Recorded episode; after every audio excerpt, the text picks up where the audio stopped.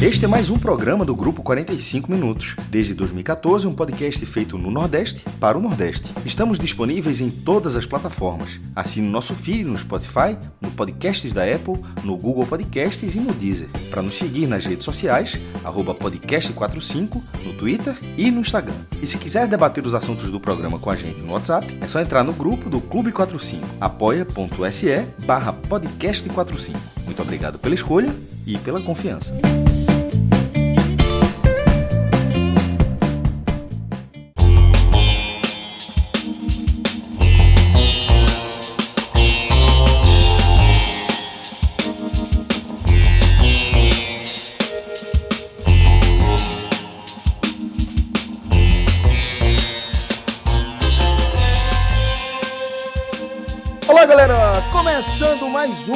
Agamenon. Eu sou Celso Shigami, estou aqui com Fred Figueroa, com o mestre Cássio Zirco, com João de Andrade Neto e com Danilo Melo, que está na edição de áudio aqui do nosso programa. E já digo aqui que tava com saudade, velho. Três semanas que o Agamenon é, deixou de ser gravado, né? Que a gente deixou de gravar o Agamenon. E eu, pelo menos, tava com saudade. É, sei que o maestro também trata isso aqui é, basicamente como uma terapia, né, para a gente que grava.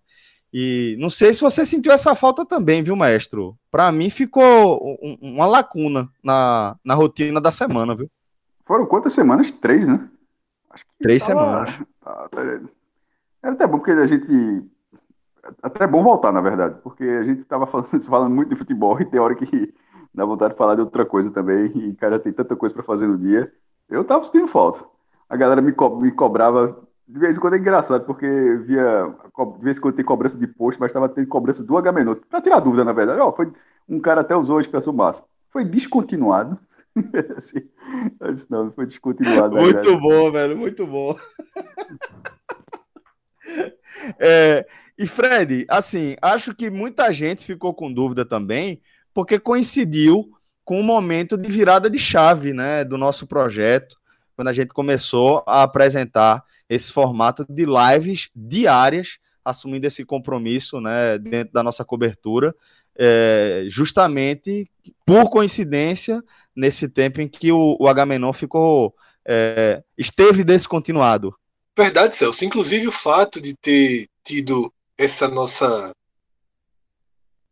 essa nossa mudança na programação levou muita gente a a imaginar que o Agamenon tinha ido, né? Mas foram dois momentos, né, de duas situações distintas que acabaram fazendo com que a gente não gravasse os programas, né? Exatamente. Primeiro, um momento difícil, mas também de muita união e muita luta aí da sua família em torno da recuperação do seu pai. E o segundo, a boa e velha árvore que cai em cima de um poste né? e desliga a energia. Como agora o H-Menon é um programa 50% rural, né? então vocês aí que, que vivem em áreas mais rurais, o atendimento é um pouco mais lento. Mas... Nessa época, nessa época chuvosa, cai direto, assim, numa escala muito maior, assim, sim, tanto sim. internet quanto luz. Aí não tem painel solar ainda, falta isso. Mas na hora que tiver, aí, meu irmão, aí é o salto. vai sair do sistema, mas vai sair da Matrix. Total, irmão. Aí eu vou ficar dependendo só do 4G, porque é. água já tem. É, já tá, choveu, choveu, o açude pegou água. É, tendo energia. É, feijão plantado aqui. Bode. Tudo bem, irmão. Assim. Só precisa, só precisa sabonete e papel higiênico, velho. O resto, velho. Tem... o resto tem. E alguém para fazer o serviço do bode, né? Tem bode, galinha. Isso aí, meu irmão, desenrola tudo. Impressionante isso aí. Uhum. Ainda, ainda diga você, ainda vai parecendo fantástico isso aqui. É impressionante. Ah, vai. Ou no Globo Rural primeiro, né? Normalmente aparece primeiro essas iniciativas. Tanto faz, tanto faz. Canhão. Aqui, aqui eu joguei a carta do canhão só. Mas, Mas é, é, Fred, como você pontuou, né? É, as duas primeiras semanas que a gente ficou sem gravar foi porque é, a gente foi pego de surpresa por uma evolução muito rápida, né? Do quadro de Covid de Painho. Né? Meu pai já havia sido vacinado com as duas doses, né? É, da Coronavac, já tinha mais de 30 dias que ele havia tomado a segunda dose, e mesmo assim ele começou a apresentar ah, sintomas, né? É, ele segue trabalhando no hospital em atendimento é, mais de, de, evolução de pacientes, mas ainda assim o ambiente em si já, já é de risco, né? Por mais cuidados que eles tomem. E é, não se sabe ainda como, como onde rolou a contaminação, né, o contágio, porque realmente tá, está num, num, num, pico, né? E dentro disso aí ele começou a evoluir com um quadro de sintomas relativamente leves, né? E do domingo para segunda ele começou a reclamar de falta de ar, acho que era por volta do sexto ou sétimo dia ali de, de sintomas. E aí, muito rapidamente, evoluiu para necessidade de, de ir para um UTI, né? Chegou no, no hospital, precisou de atendimento, ir para o hospital de madrugada, né? Tava com muita falta de ar. E é, a primeira tomografia que fez apontou aí um comprometimento de cerca de 70%, um pouquinho mais de 70% do pulmão, comprometido com, com a inflamação, né? E quando é, a gente se deparou ali com, com aqueles parâmetros, aí realmente a gente ficou assustado, né? A saturação já tinha caído bastante e veio aquela notícia é, que, que você morre de medo de, de receber, né? Que é a, a, a, a aparente necessidade de internamento para UTI para intubação, né? E aí, a partir daí, quando você vai cruzando com os dados que a gente tem acesso, a população como um todo, né, de como é, é, é alto ainda né, a fatalidade de quem acaba indo para a UTI, de quem acaba precisando da intubação, pô, aí você fica com a vida em estado de suspensão, né? Tudo é suspenso subitamente, a sua rotina se subtrai e, e você é, é, é sugado ali para aquela espiral do, de uma rotina de UTI, né? É, onde é, você sabe que, que o dia a dia do paciente é de altos e baixos. A gente espera um boletim diário que traz um, um saldo final ali do dia, daquelas 12 horas ou 24 horas, dependendo do boletim, mas é, dentro daquele intervalo teve vários momentos de altos e baixos sempre, né? a saturação cai, que é, ele apresenta uma piora, que aumento de secreção e etc. E possibilidade de, de, de surgimento aí de infecção por bactéria, infecção hospitalar, que é uma realidade, né? E ainda mais em pacientes de UTI. Meu pai já é, já é um idoso, né? Como todos os nossos pais aqui, e você fica, fica à deriva. À deriva e sendo sugado ali por aquela aquele turbilhão, né? É, a gente ainda tem a, o privilégio, o enorme privilégio de poder contar com um internamento em rede privada. O Painho acabou indo para o melhor centro de, de, combate à Covid aqui do Recife, que é o, Hospital Português, né? E pelo fato de, de meus irmãos serem médicos, conseguiram autorização para acompanhar o, o dia a dia ali. E a gente viveu aquilo ali intensamente, né? É, de, a partir da intubação, a gente só vinha vendo um, um, cenário de melhora até o dia em que se tentou estubar pela primeira vez, que aí ele teve um, um, um assim um, um broncoespasmo, não há uma, uma justificativa na medicina para acontecer isso, mas é um, um cenário que em alguns pacientes, independentemente de Covid, mas em alguns pacientes que vão passar pelo processo da extubação, eles desenvolvem esse quadro, apresenta esse quadro de broncoespasmo, que é o, o meio que o, o, pulmão não assumindo muito bem a função dele, né? E aí ele precisou ser reintubado. E o processo de, de reintubação é perigoso. É um processo, um procedimento de risco, né? E aí você fica naquela, você de repente tá comemorando que seu pai está sendo estubado e depois está recebendo a notícia que, que ele não equilibrou bem, que ele não estabilizou bem, que vai precisar ser reintubado. Velho, pô, você desmorona, né? Você colapsa de novo, todo mundo colapsa de novo. Aí você vê seus irmãos, minha mãe, os cunhados, todo mundo muito mal, hora um, hora outro, tendo crises assim.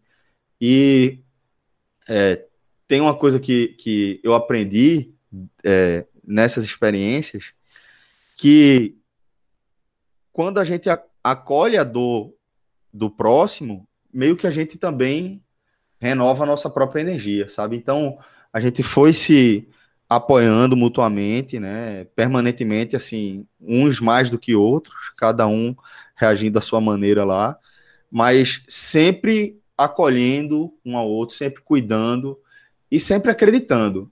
E nesse momento é impressionante como o que Fred mencionou, que a, a corrente que se formou, como isso faz a diferença, velho. É um negócio inexplicável, né?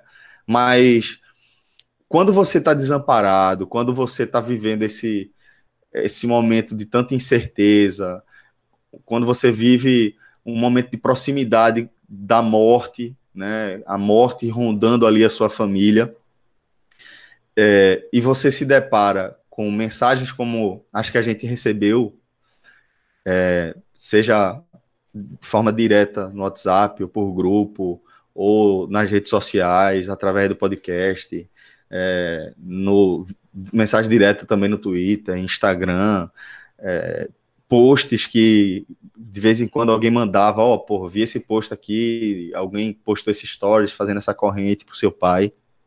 E isso dá uma força, isso dá uma uma energia e, e nos enche de uma esperança de que as coisas realmente podem ficar bem, que é inexplicável. É realmente inexplicável. E a gente sentiu esse abraço, a gente foi acolhido por esse abraço. E é uma dessas dívidas eternas que a gente acaba assumindo, né?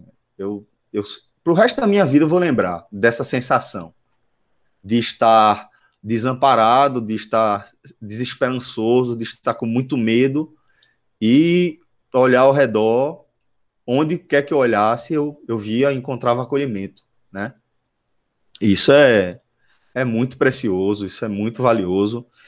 E, como eu disse, é uma, mais uma dívida eterna que eu acabei assumindo com todo mundo, com cada um que fez parte dessa corrente. Aproveito aqui para agradecer de coração, em nome da minha família, em nome é, de todo mundo que, que se importa realmente com o Painho, agradecer a todo mundo que entrou nessa corrente, que fez parte dessa corrente. Né? Para a gente é um motivo de muito orgulho e um motivo de muita esperança também, né? Porque você sente na pele a força do coletivo, a força de se importar com outra pessoa. E tem muita gente ainda, velho, precisando. Tem muita gente ainda na luta. E é, contar hoje com o Painho na reabilitação, na casa dele já, evoluindo, ver como ele está agradecido ele verbalizando como nunca verbalizou na vida, falando de fragilidade, falando de medo, que é dessas coisas que a experiência de morte transforma, né? A gente, a, a gente passa por algumas catarses na vida. Acho que a paternidade é uma bem clara em relação a isso. O próprio casamento, dependendo de como, como se dá, quando você tem essa ruptura de sair da, sua, da casa da sua família, também é, é um momento desse. E acho que a experiência da morte, também é muito transformadora. E é impressionante como eu consigo ver traços, reflexos dessa experiência no dia a dia aqui já com, com o Painho. Como eu estou dizendo, ele verbalizando como nunca na vida, falando de, de medos, falando de, de amor, falando de é, necessidade de união, falando muito de gratidão, muito mesmo. Quase todo dia ele manda uma mensagem agradecida, emocionada. E eu tenho certeza que a gente sai dessa mais forte do que a gente entrou. E saio também com, como eu disse, com essa dívida eterna com cada um de vocês que fez parte dessa corrente. E também é, ainda mais munido da, do dever de, de pedir para que a gente continue, né? Cuidando uns dos outros. É, não, não dá para vacilar. Como eu falei no começo, Painho já havia tomado as duas doses, cumprido todo, todo o protocolo e ainda assim não apenas desenvolveu um quadro, sintomático como um quadro grave, que precisou de intubação, precisou passar por traqueostomia e está passando por um processo longo de reabilitação. Né? É, é, é, é, muito importante que a gente continue se cuidando, é muito importante que a gente continue cuidando uns dos outros. É, vacina e isolamento social é o único caminho, a única saída. Tá? Então, acho que é isso. Era, era de compartilhar é, esse, essa ausência aí do Agamenon, mas de agradecer acima de tudo.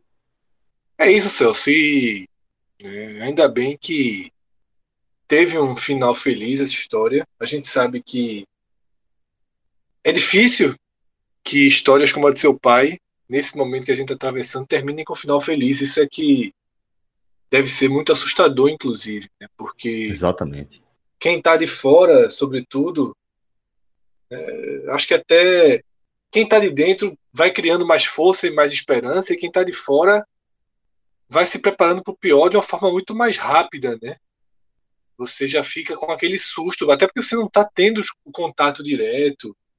Isso. E porque chega o tempo todo a notícia, né? Chegando o tempo todo as notícias ruins de todo mundo, né? E as notícias de cura são muito importantes também, né? Pra, até para renovar a fé de quem está passando por isso e quem ainda vai passar por isso, né? Cada cura ela precisa ser muito celebrada e muito multiplicada também. Eu acho que é muito importante seu depoimento por isso, porque muita força, né? Muita a família se fechando, fazendo tudo que estava ao alcance. É, certamente na condição que ele tinha de consciência ou não, seu pai com muita luta e sobrevivendo, né? É, é um jogo em que todos perdemos, né? desde que começou a pandemia, continuamos a perder. Todos os dias a gente perde um pouco, todos os dias a gente perde é, alguém, próximo ou distante, tá? Às vezes referências, né, pessoas que a gente acompanhou em nossas vidas, à distância, mas com admiração, e às vezes pessoas próximas, e às vezes notícias de pessoas próximas também que acabam abalando, né, vai gerando uma cadeia de tristeza muito grande.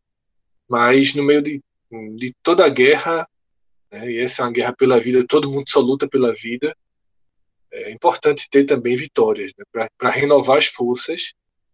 E a gente está começando a tentar virar uma página, né? As vacinas, a gente, elas começam a se expandir para grupos maiores. No Recife, onde nós estamos gravando, a partir de agora, pessoas de 50, a partir dos 50 anos, já podem ser vacinadas. Em Fortaleza, a partir do dia 6 de junho, já vai abrir para pessoas acima de 18 anos, né?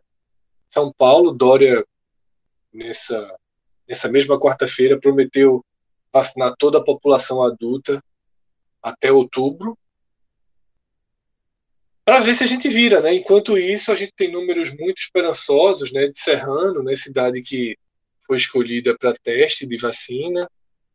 Ontem, a gente não teve registro de morte né, na Inglaterra pela primeira vez. E uma porta pode estar se abrindo, né? Apesar de tantas coisas que nos distanciaram dessa porta, mas para ela pode estar se abrindo para que a gente tenha uma saída né, mais segura, mais próxima. A única, né, Fred? É, e que a gente não tenha que nos deparar e ter que enfrentar histórias como essa que você enfrentou e venceu. Né? Fundamentalmente seu pai venceu, mas aí a corrente toda vai comemorando também é, é. a vitória. Por isso que eu falei também, sabe, Celso? Não é só por, é, por amor de quem é mais próximo, por carinho de quem vai ficando mais distante, mas também pela vida, né? Isso, a vida precisa vencer também. Então, isso, isso. É, é, eu acho que é isso que fica aí, queira ou não a gente já está muito tempo nadando nessa nesse mar extremamente difícil, né, dessa pandemia, e agora a gente começa a enxergar algum horizonte e vamos tentar todo mundo que chegou até aqui chegar né, em terra firme, né, chegar no ponto seguro, para que a vida possa recomeçar. E a gente já teve momento, o Agamenon acompanhou muito, né, Celso, os momentos muito. mais críticos, né? Muito, é... muito, dia a dia. E é importante que esperança fique também, celebrações fiquem, que a vida seja seja o principal objetivo de tudo. E acho que estamos caminhando para quase que de, de, forma independente, né? Para dias um pouco mais fáceis, né? Não, não, não são próximos, tá? Mas acho não. que vale jogar uma luz aí pro horizonte. A gente enxerga uma, a luz, a gente né, esperança maior, a gente está né? enxergando onde a luz está, né? É, a gente conseguir caminhar e chegar até ela, né? Exato. É, desse, desse trecho que você falou agora há pouco, eu cito também um pedacinho aqui de John Donne, né? Já trouxe esse trecho aqui em outros momentos, é, mas é aquela, aquela coisa, não pergunte por quem os sinos dobram, eles dobram por, por vós, né? eles dobram por ti, dentro desse conceito de que a gente faz parte da humanidade, né? e que cada vez que alguém morre, a gente morre um pouquinho também, e cada vez que alguém vence, cada vez que a vida vence, a gente vence também. Né? Eu acho que é, a corrente é fundamentalmente em torno disso aí, é em torno da vida e em torno da esperança mesmo.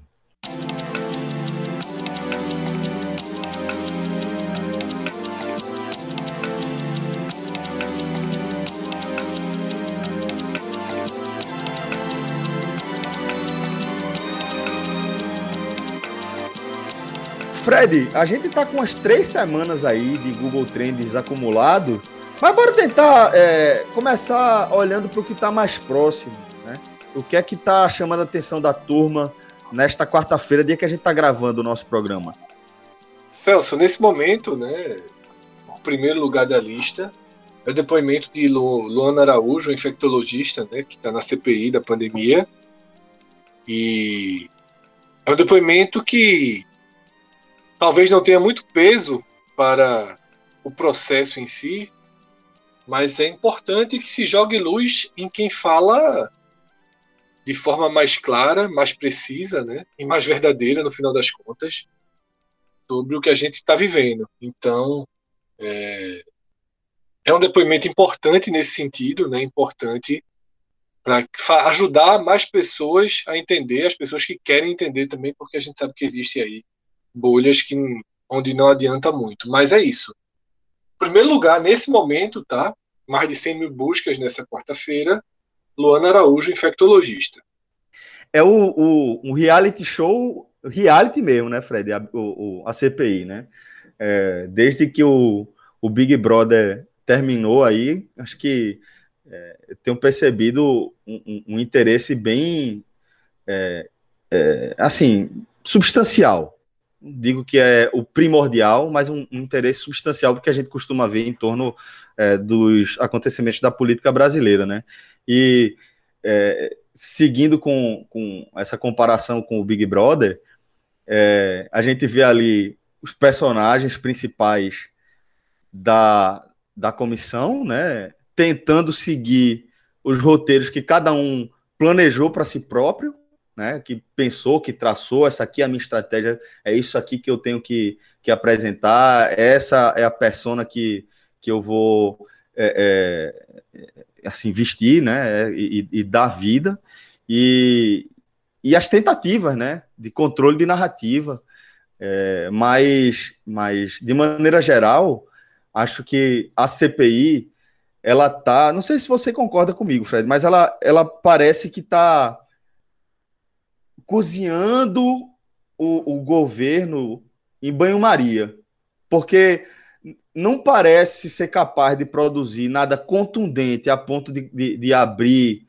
um processo de impeachment ou algo do tipo, mas ao mesmo tempo, de vez em quando, tem aquele depoimento que desgasta um pouquinho mais da credibilidade do governo. Não sei se você percebe dessa forma também. Eu percebo, tá? É, e acho que todos que fazem a CPI, né, quem conduz a CPI, não, não está tendo realmente um, um, um único foco, né, o foco da investigação. Eles perceberam que politicamente, investigação à parte, a CPI tem uma relevância, né? E virou atração né, de, de rede social, virou audiência, alta audiência aí dos canais que transmitem, ali Globo News, CNN, a própria TV Senado. E não tenho dúvida tá, que eles entenderam, não é que está acontecendo isso por acaso, é que eles entenderam que existe uma limitação de alcance legal o que será feito, possível que no final venha um relatório bem contundente né, contra o governo Bolsonaro, contra o ex-ministro Pazuello, né, são alvos principais, mas é muito difícil que juridicamente tudo isso avance. É muito difícil que Bolsonaro seja derrubado por um impeachment.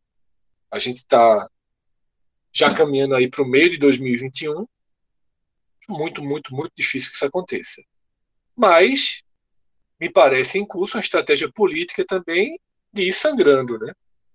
De ir Exato. fazendo o possível para que Bolsonaro tenha constantemente uma agenda negativa contra ele. E é jogo político. Nem sei se isso aqui seria o certo para uma CPI. Mas é, o Brasil, o Brasil não está num, num momento muito muito propício para se responder a um governo como o do Brasil, né, apenas dentro da mais absoluta rigidez né, de, de, padrões dentro da, do Congresso. Então, assim, é, cada um vai com as armas que tem atualmente e foi uma grande derrota do governo do Bolsonaro a abertura da CPI, o poder que Renan ganhou e agora ele vai amargando passo a passo essa sua derrota inicial. A turma vai castigar ao máximo esse essa essa porta, né, para críticas e porta para enfraquecimento que a base de Bolsonaro permitiu. Até porque essa base diminuiu muito e começa a colher problemas políticos dentro do Congresso para o governo. Essa base vai se esfacelando. Esse, esses olhos todos voltados para a CPI, eles ajudam muito nisso também, né? Eles ajudam a constranger né, quem está ali ao lado de Bolsonaro fazendo o, o trabalho sujo. Né? A gente quebra quanto... um pouco aquela, aquele controle de narrativa, né? Que eles jogam tão bem, né, Fred? Isso e, e assim e vai, Celso, enfraquecendo os caras silenciosos em favor dele, né? Isso, Porque é uma pressão para esses silenciosos né, agirem diretamente ali na CPI. Fernando Bezerra Coelho, um dos exemplos. Tá? E aí vai cada um tendo que escolher seu lado. Isso. Que não será apagado, viu? Que não, que não será apagado. Assim, a é, FBC mesmo, a forma como a participação dele na CPI, ele vai sempre ter o eleitorado dele, sem dúvida. Tanto aqui para ser senador, você tem uma, é algo massivo. E mas vai ficar na memória de muita gente também uma participação completamente é, deturpada ali de uma, da realidade dele de Heinz, daquele, do girão do Ceará, pelo amor de Deus, você tem uma, vai tem tudo eleito, cara. Assim, inacreditável. Vai tudo, vai, vai tudo ser reeleito. Vai, é isso que eu acabei eu, de falar. Eu, na, na, base vai, na, na, base vai mudar, mas fica, na, fica ali a tatuagem, né? Fica a tatuagem de, uma, de uma linha. FBC, FBC, sei não, viu? Porque FBC não foi eleito. FBC não foi eleito. Foi eleito. Então, veja só, o, o mandato dele acaba em 2022. Ah, é. Dificilmente será reeleito. Eu, eu, eu, acho, eu acho que já veio uma ré. Eu acho que veio uma ré para deputado, viu? É, com certeza, não tem força não. Quiser, ele, ele mas quiser, ele tem muita ele... força no sertão, né? Então, é. para ser deputado, eu, eu, vem uma rede deputado. Eu, eu tô numa fase, eu tô numa fase assim de de, de, de, mesmo, de, desgostoso assim das coisas assim. Eu tô assim, é, acho que não é CPI, é um é, uma cena, um jogo de cena, não vai dar em nada. Aí vai, vai negócio de desgastar. Veja, quem, ó, essa altura do campeonato, um ano e meio de, de, de, de, de Covid, quem tem que se convencer, já se convenceu. Quem não tem, não Ô, João, e sabe outra pronto, coisa? Assim. Sabe outra não, coisa? Eu, tô, eu, eu, eu, tô, Mas acho que o que o Fred falou foi isso não. O que o Fred falou foi a exposição. Quem tem que se convencer, a gente já sabe. Mas isso dentro de uma escala federal, assim, lá o Bolsonaro, do Rio, Nesse caso é uma exposição de outras figuras, João. Nesse caso é uma exposição. Claro, eu sei, eu entendi o que você quer dizer, que se convencer, mas acho que quando o Fred falou no início, é que é uma exposição de pessoas que tinham um apoio ali, mas não era um apoio tão verbalizado com tantos absurdos. FBC Girão, é um exemplo, veja só, FBC Girão, Girão não consegue era, mais o voto. Ele não verbalizava diariamente a quantidade de bobagem que ele fala, não. E não é bobagem, porque é tudo, obviamente, ele muito bem articulado. É, é bobagem pra gente. É bobagem pra gente. Pra, o eleitorado dele não é. Não, mas, é cara, mas João, nem sempre o eleitorado dele hoje é alinhado a Bolsonaro, não. É o que eu digo. O eleitorado de FBC, que colocou o FBC lá, não era alinhado a Bolsonaro. O FBC entrou lá. Né? É, é, mas FBC, se ele, se ele tivesse candidatado para deputado federal, ele está eleito. FBC, apo... FBC de... apoiou Dilma. Ah, como FBC apoiou assim, Dilma. Não, pô. desculpa, de. Foi candidato a presidente em 2014, deu branco agora. Aécio. De Aécio Neves. O cara meteu a ré, pô. Meteu a ré, senador foi, deputado. Foi virar deputado. Então, assim, é. eu, eu acho assim, que essa altura tudo que eu, aí vai lá uma a CPI vai lá uma galera mente descaradamente fala um, um monte de depoimento mentiroso fala um monte de, de abobrinha e pronto aí pô, choca quem não quem acredita quem acha que aquilo é certo beleza segue quem não acredita fica fica vira só discussão em rede social de Twitter não sei o que repórter mas não muda nada velho assim eu, eu sinceramente eu, assim eu, eu acho que é, é assim, é, é, o Brasil se acostumou com isso. É, se acostumou com a merda e vai. vai eu, e, e, se tiver veja. alguma coisa que vai mudar, vai ser uma eleição 2022 que vai ser acirrada, uma guerra civil, sei lá como é que vai ser esse danado dessa 2022, e até lá vai comendo. E, e aí, aí o, o, presidente fala uma bobagem. Aí, assim, eu não tenho. É, antes, antes, quando é, é, Bolsonaro falava um, um, umas besteiras, eu ia lá, eu mesmo ia lá no Twitter. Agora, velho, é, todo dia, aí se acostuma. Aí Mas isso já é bom aí, também, viu, aí, João? Porque já repercute menos as besteiras que ele fala. É, é foi isso que eu falei, Fred. De, foi isso que eu falei da questão do controle da narrativa. Média porque... de mortes caiu para 1.800. Aí caiu para 1.800. Aí, porra, é número altíssimo, mas caiu aí. Então, velho, assim. É, Fred, é... Eu, eu acho, João, que é o seguinte: como, como o Fred destacou ali, é, o, tá, eu acho que está havendo, primeiro, um, um silenciamento de algumas figuras, né? Tá é, é, fundamentalmente porque o centro, o norte da narrativa, ele mudou, ele me deu uma migrada. A CPI ela puxa isso. E aí eu acho que é, eu vejo muito mais um, uma, um, uma evolução vinculada ao calendário das eleições do que da própria investigação. Por quê?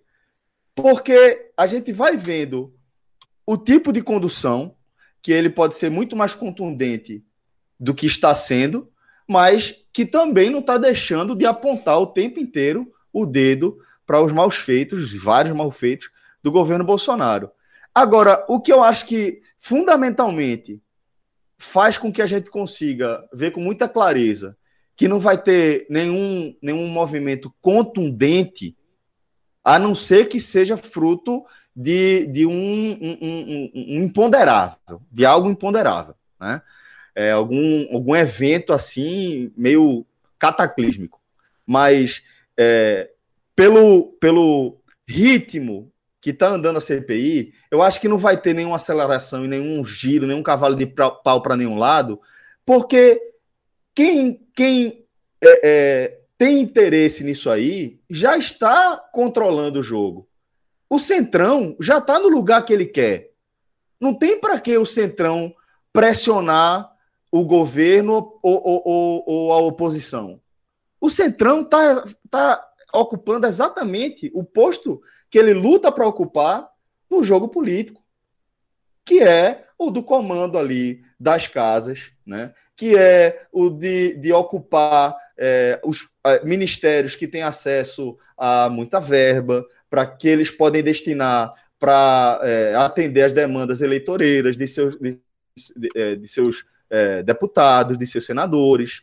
Então, a, é, eu não vejo nenhum motivo político, que é o que toca, no fim das contas, é o que rege a CPI, são interesses políticos. Eu não vejo nenhum motivo político para que a gente veja algo diferente do que a gente está vendo até aqui. A gente vai ver dias em que é, uma, uma, testemunha, um, um, um, inquirido ali, vai, vai se sair melhor ou pior. A gente vai ver dias em que a galera vai apertar mais ou menos, né? Vai ter o Fábio, o dia do Fábio Weingarten, que Renan vai para cima com tudo, né? Sendo bem contundente, ameaçando de prisão, e vai ter o dia de Pazuello, que aí já tem conversas com generais, telefonemas, reuniões, encontros. É, ele não pode ir de farda, ele não estava como general, apesar de ser um general da ativa, né? Mas é, houve esse acerto para que não houvesse uma vinculação, para que é, em momento algum ficasse pareci, parecendo que era, eram as Forças Armadas, ou mais especificamente o Exército, que estava sendo arguído ali,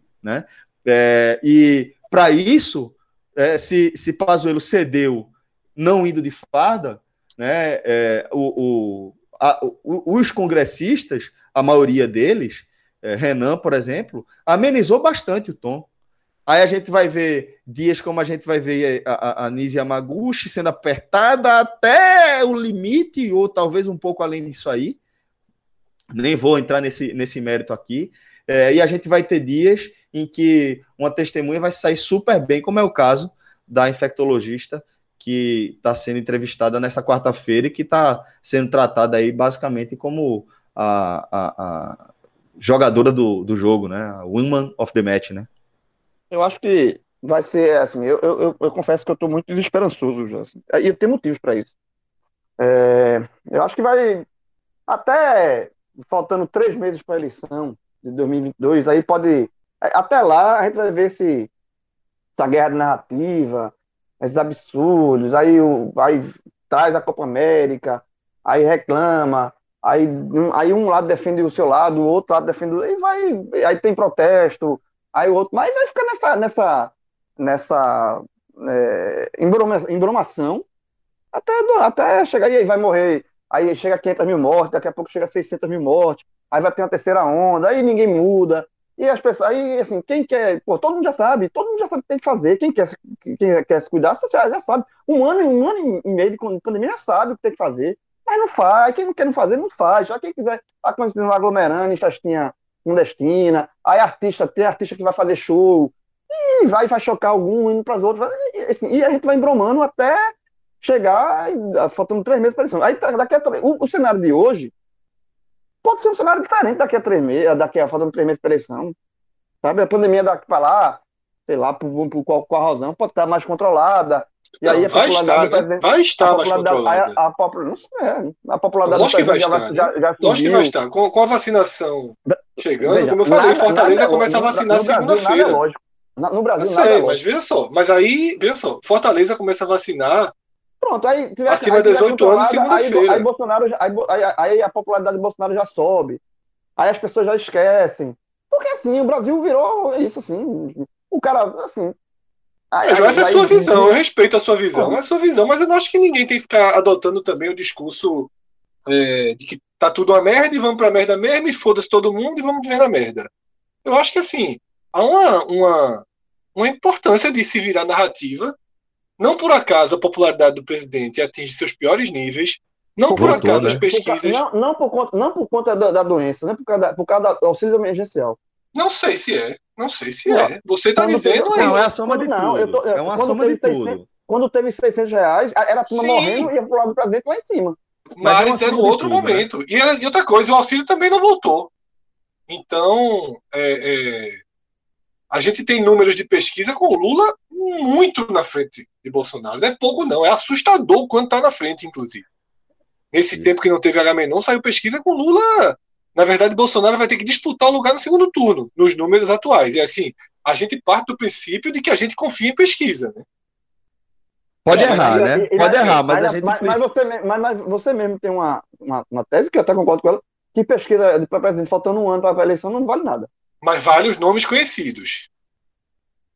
Ela mede os nomes conhecidos. E Bolsonaro e Lula, eu acho que são completamente conhecidos.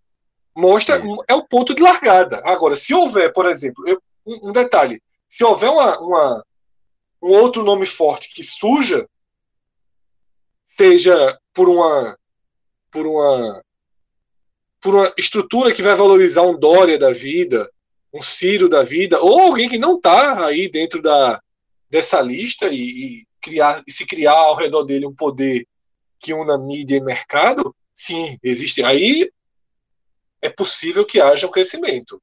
Tá? Mas, por exemplo, os analistas de, de pesquisa de política, né, os analistas políticos, já apontam que a disputa do segundo turno é por uma vaga contra Lula, não contra Bolsonaro. E Bolsonaro é que vai para o enfrentamento em busca da segunda vaga. Lula vai ser Ô, o primeiro Fred, colocado no primeiro eu, turno eu concordo certo? Com, com, com isso aí. Na, na verdade, nem tenho que concordar, está apresentando aí um, um, um, fato, né? Que as pesquisas estão apresentando.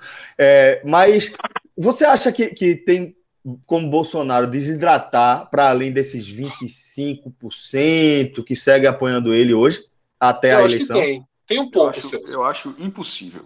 Aí, aí nisso. É impossível. Eu estava concordando com o Fred até agora. Eu acho um pouco. Eu acho que beira ilusão, Fred. Assim. Não, eu, acho, eu acho, é veja só, é veja só, falta um ano, falta um ano, um ano para a eleição. Esses 25% que estão com o Bolsonaro não vão largar Bolsonaro sob nenhuma hipótese, Fred. Isso é uma a gente dizia isso dos 30, 30 né? né? A gente não, dizia isso dos 30. A gente dizia isso 30 baixou para 20, de 30 baixou para 25. De, vamos lá, de 57. Vamos começar de 57. Não, não, não, não, não. Aí você tá pegando, não, não, não, não. Aí você tá, aí você tá fazendo malabarismo. Você tá pegando o segundo turno. O, a gente tá fazendo o cenário do primeiro turno. Ele não certo. teve 57% okay. no primeiro turno. Ok, então, me desculpe. Certo. Você pega o cenário do primeiro turno. O primeiro turno é porque o segundo turno agora... entra, entra aqueles outros é, é, apoiadores segundo turno é segundo que... turno, pô. A gente tá falando primeiro que... turno. Não é, dá pra comparar que... uma coisa com a outra, não. Que é o que eu acho que foi uns 40 e poucos. Eu vou pegar aqui o resultado. O, você pega o primeiro turno de, Bo... de Bolsonaro, daquele movimento, e mesmo assim, essa, essa mudança, e ter baixado para 25% até agora, faltando. Mesmo, veja só, ele tem 25% faltando um ano. Não 46, tá? 46%. É ele, ele não vai baixar disso 25, de forma nenhuma para o vai, Ele turno. sempre teve. Sempre teve isso. Nunca, ele Mas sempre teve. Outra coisa, 46%, Fred, 46% dos votos válidos, né? É.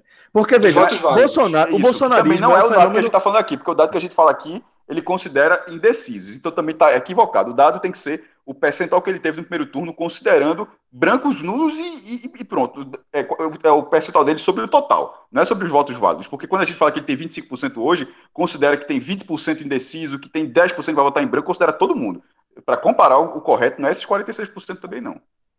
Mas, ó, é, a questão é o seguinte: o, o, bolsonarismo ele não é um fenômeno muito antigo, né? O bolsonarismo ele vai ser um fenômeno mais de 2016 para frente, por ali a gente já consegue dar forma. Ele já já já vinha crescendo, obviamente, ele já vinha se articulando dentro de nichos, mas para tomar forma e para a gente dar nome de fato ao bolsonarismo, acho que é a partir ali de 2016. É, por isso, João, que eu tenho dificuldade de cravar que é o que ele sempre teve, porque eu não, eu não consigo ver ainda exatamente quanto de Bolsonaro é de fato de Bolsonaro e quanto ainda é, é fruto de um antipetismo. Porque seja 40% que o Fred está falando, ou 30 e muito, ou 30 e médio, né, que seja quando a gente está ajustando aí para o percentual com brancos e nulos, como o Maestro sugeriu, que realmente faz sentido, é o correto, é, eu acho que, que eu não consigo definir quanto é de Bolsonaro e quanto de fato é antipetismo. É eu acho junto, que tem um. Mas, é mas, mas, então, João, é, é, se é tudo. Por, porque, qual é a minha dificuldade? É isso mas que eu quero dizer. Se Lula está voltando, o antipetismo volta também, Celso. Não, mas, mas aí é o que eu falei. Veja só, Veja. mas vamos lá. É o que eu falei. Desculpa, Celso, interromper. O que eu falei. Lula está no segundo turno, certo? Não tem como não estar. Não tem como não estar. O PT sozinho já bota alguém. Imagine isso, se esse sozinho isso. seja Lula, sendo Lula. Né? E, todo, e todo o sentimento em torno disso. O não por acaso, não por acaso, Lula está evitando exposição de qualquer forma, a, a é. todo custo agora.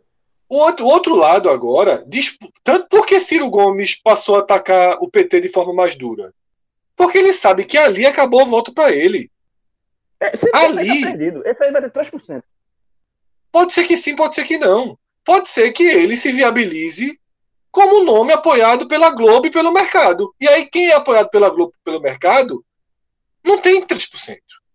Se ele se... Por que ele está atacando o Lula? No, no, no, na eleição passada teve 6%.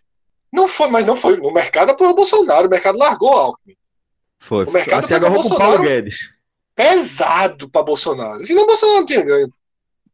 Exato, exato, Pronto. É isso que eu estou dizendo, Fred. Quanto, qual, qual, qual é o percentual do bolsonarismo? Que é o cara que está abraçado com todas as ideias de Bolsonaro mesmo. Eu não sei. eu, eu não acho que é 25% ainda. Eu acho que. A, o X da pergunta é: existe chance de Bolsonaro ser derrotado ser terceiro lugar, né? Passar por um. Isso. Crivella acabou passando, no final das contas, né? Mas sofreu um efeito Crivella, que vai disputar voto a voto. A... Pessoal, Bolsonaro vai disputar um lugar de segundo turno. Isso é óbvio. Bolsonaro não vai ter 5% dos votos. Não vai, não vai. Certo? Mas há uma chance de Bolsonaro ter 22 e outro 23? De Bolsonaro ter 19 e outro 21? Eu acho que não, Fred. Eu acho que não, Fred. Sinceramente, essa assim, é a disputa. Acho... Essa é a disputa. É, mas para a aí, disputa você, é essa. eu acho Essa é a que disputa. os- Eu acho que essa é a disputa. Para nenhuma, isso, já que veja- fala de pesquisa, nenhuma pesquisa indica, indica isso. Assim, Nenhuma. E, a- e a nenhuma. curva, nenhuma. Mas gente a tá- soma de tá todos levantando os outros- possibilidade de, de, previ- soma- de previsão mandinar, que seria fantástico. Assim, faz sentido. É uma, é uma lógica que faz sentido, mas assim, a gente começou essa análise falando de pesquisa e falando de curva de pesquisa. Por isso que eu falei, a gente está no último ano. Desculpa, falta um ano, ele tem três anos. Não a curva para ele, pra ele sumir, e como você mesmo falou, e João trouxe, com o público, com a população vacinada, parte dessa população vai achar que foi ele que vacinou, que viabilizou, volta. Enfim, com a população vacinada, diminui até o, o risco da, da análise ruim sobre Bolsonaro, num, num viés mais de senso comum. Bicho, é simplesmente impossível que a curva dele, que tá, pode estar tendo uma reduçãozinha Não é limiar lá de reduçãozinha, não, 2018. pô. Reduçãozinha É, foda, em pô. três anos, Fred. Que a falta. Cara- eu tô tentando. eu A gente tava vezes, gravando a falta um aqui. A gente tava gravando a Gamenon aqui. Com ele batendo recorde de popularidade. A gente tava gravando a Gamenon ano passado. E ele batendo recorde de Popularidade é uma coisa, voto é outra, Fred, porra. Popularidade é uma voto. Popularidade, é, do- acho que já teve do auxílio 70% e nunca teve esse voto, sim. Popularidade é uma coisa, voto é outra, pô. É, é, tem que comparar as coisas. A gente, pô, terceira vez já que tá comparando uma coisa que não se compara, pô.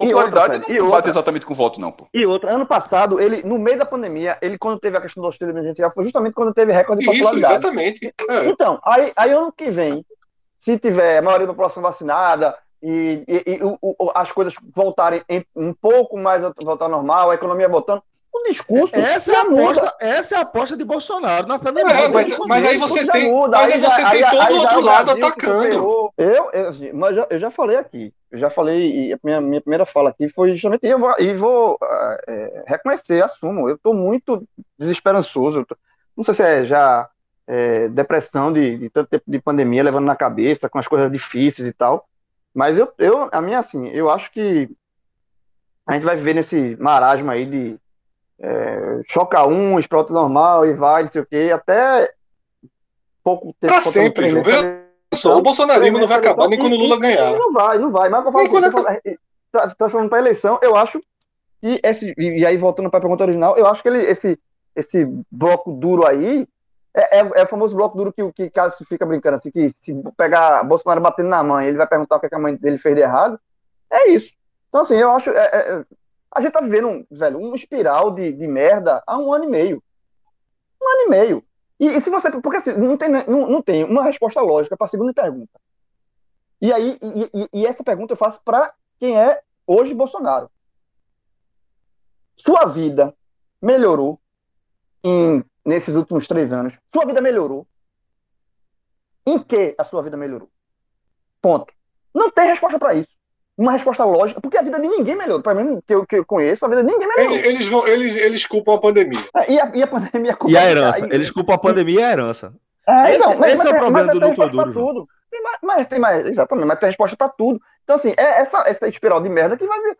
É, é o que eu falo, Celso. Antes, no começo da pandemia, não começo não, há um ano, né? A pandemia começou em março, a gente vai em junho. Eu lembro muito bem, acho que eu até falei isso no H-Menu, que eu peguei uma discussão num, num, num supermercado, porque o cara tava sem máquina é, fazendo esse discurso. Eu peguei, me irritei, me irritei tanto com aquilo, que eu peguei a discussão. Hoje em dia, eu vejo as pessoas sem máscara na rua, eu vejo. Eu, velho, eu, eu já assimilei que tá errado, tá errado, mas é isso que, que se decidiu viver dessa forma. E foi há um ano, há um ano que eu falei, ó, é, a gente vai entrar nessa roleta russa porque escolheu viver assim e vai tocar a vida assim, e tá tocando há um ano assim. Então, assim, esse, esse é, manifestação, pró, contra, sei o quê, CPI, tudo isso faz parte de um roteiro, de, uma, de, um, de um miolo, de um bolo, de um, de um, de um, de um recheio aí, e, de fato, a cobertura desse, desse bolo, desse recheio, a gente só vai ver faltando três meses para eleição. Aí sim pode ter uma, uma, uma virada de algum lado ou de outro. Mas até lá vai ser essa, essa enche- encheção de saco, essa é, espiral de, de cocô que a gente tá vendo aí e vai tocando. Eu tô falando por mim, eu tô muito, assim, e aí é um desabafo de, de quem já tá desgostoso e desesperançoso e já cansado, de saco cheio, de cansado de tudo isso que a gente tá vendo, porque é um ano e meio, meu irmão. É um ano e meio levando na cabeça de pandemia, de, de, de falta de dinheiro, de um monte de coisa, e assim, é, cansa, velho. Eu, eu, eu cansei, eu cansei. E assim, eu acho que para ser muito franco, segundo turno vai ser Bolsonaro e Lula, e aí não sei o que, é que vai acontecer. É, Celso tinha perguntado há uns 10 minutos atrás sobre se eu achava que, que tinha risco né, de Bolsonaro diminuir dos 25% para essa casa Isso. de 20%. Né? Isso. Esse, esse risco, Celso, para mim só existe se não houver um fracionamento das outras candidaturas. Se houver outro, um fracionamento das outras candidaturas, como se desenha hoje, aí vai cada um ter seus 6, 7%. 3, 5, e aí não chega. Uhum. Se todo o centro se reunir em torno de um candidato, havia essa coisa. Lembra da, da tal, tão propagada, sei lá, União da Esquerda? Esqueci o nome, Frente Ampla. Frente ampla.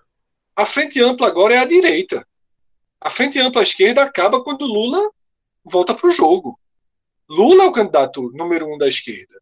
E é por isso que eu estava tentando falar de Ciro naquela hora. Naquela hora. Com Lula, com Ciro, o Ciro não está perdido. Ciro está fazendo o último, o único tiro que ele pode ter ainda. Ele girou. Ele girou. Ciro fez um giro.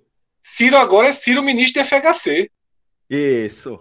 Isso. Ciro ministro de FHC. Ele esquece Ciro que estava tentando ano passado os votos dos petistas e agora é Ciro ministro de FHC tentando se juntar com o DEM, tentando se juntar com o PSDB para ver se fecha em torno dele. Eu acho muito difícil que feche em torno dele, não Muito acredito.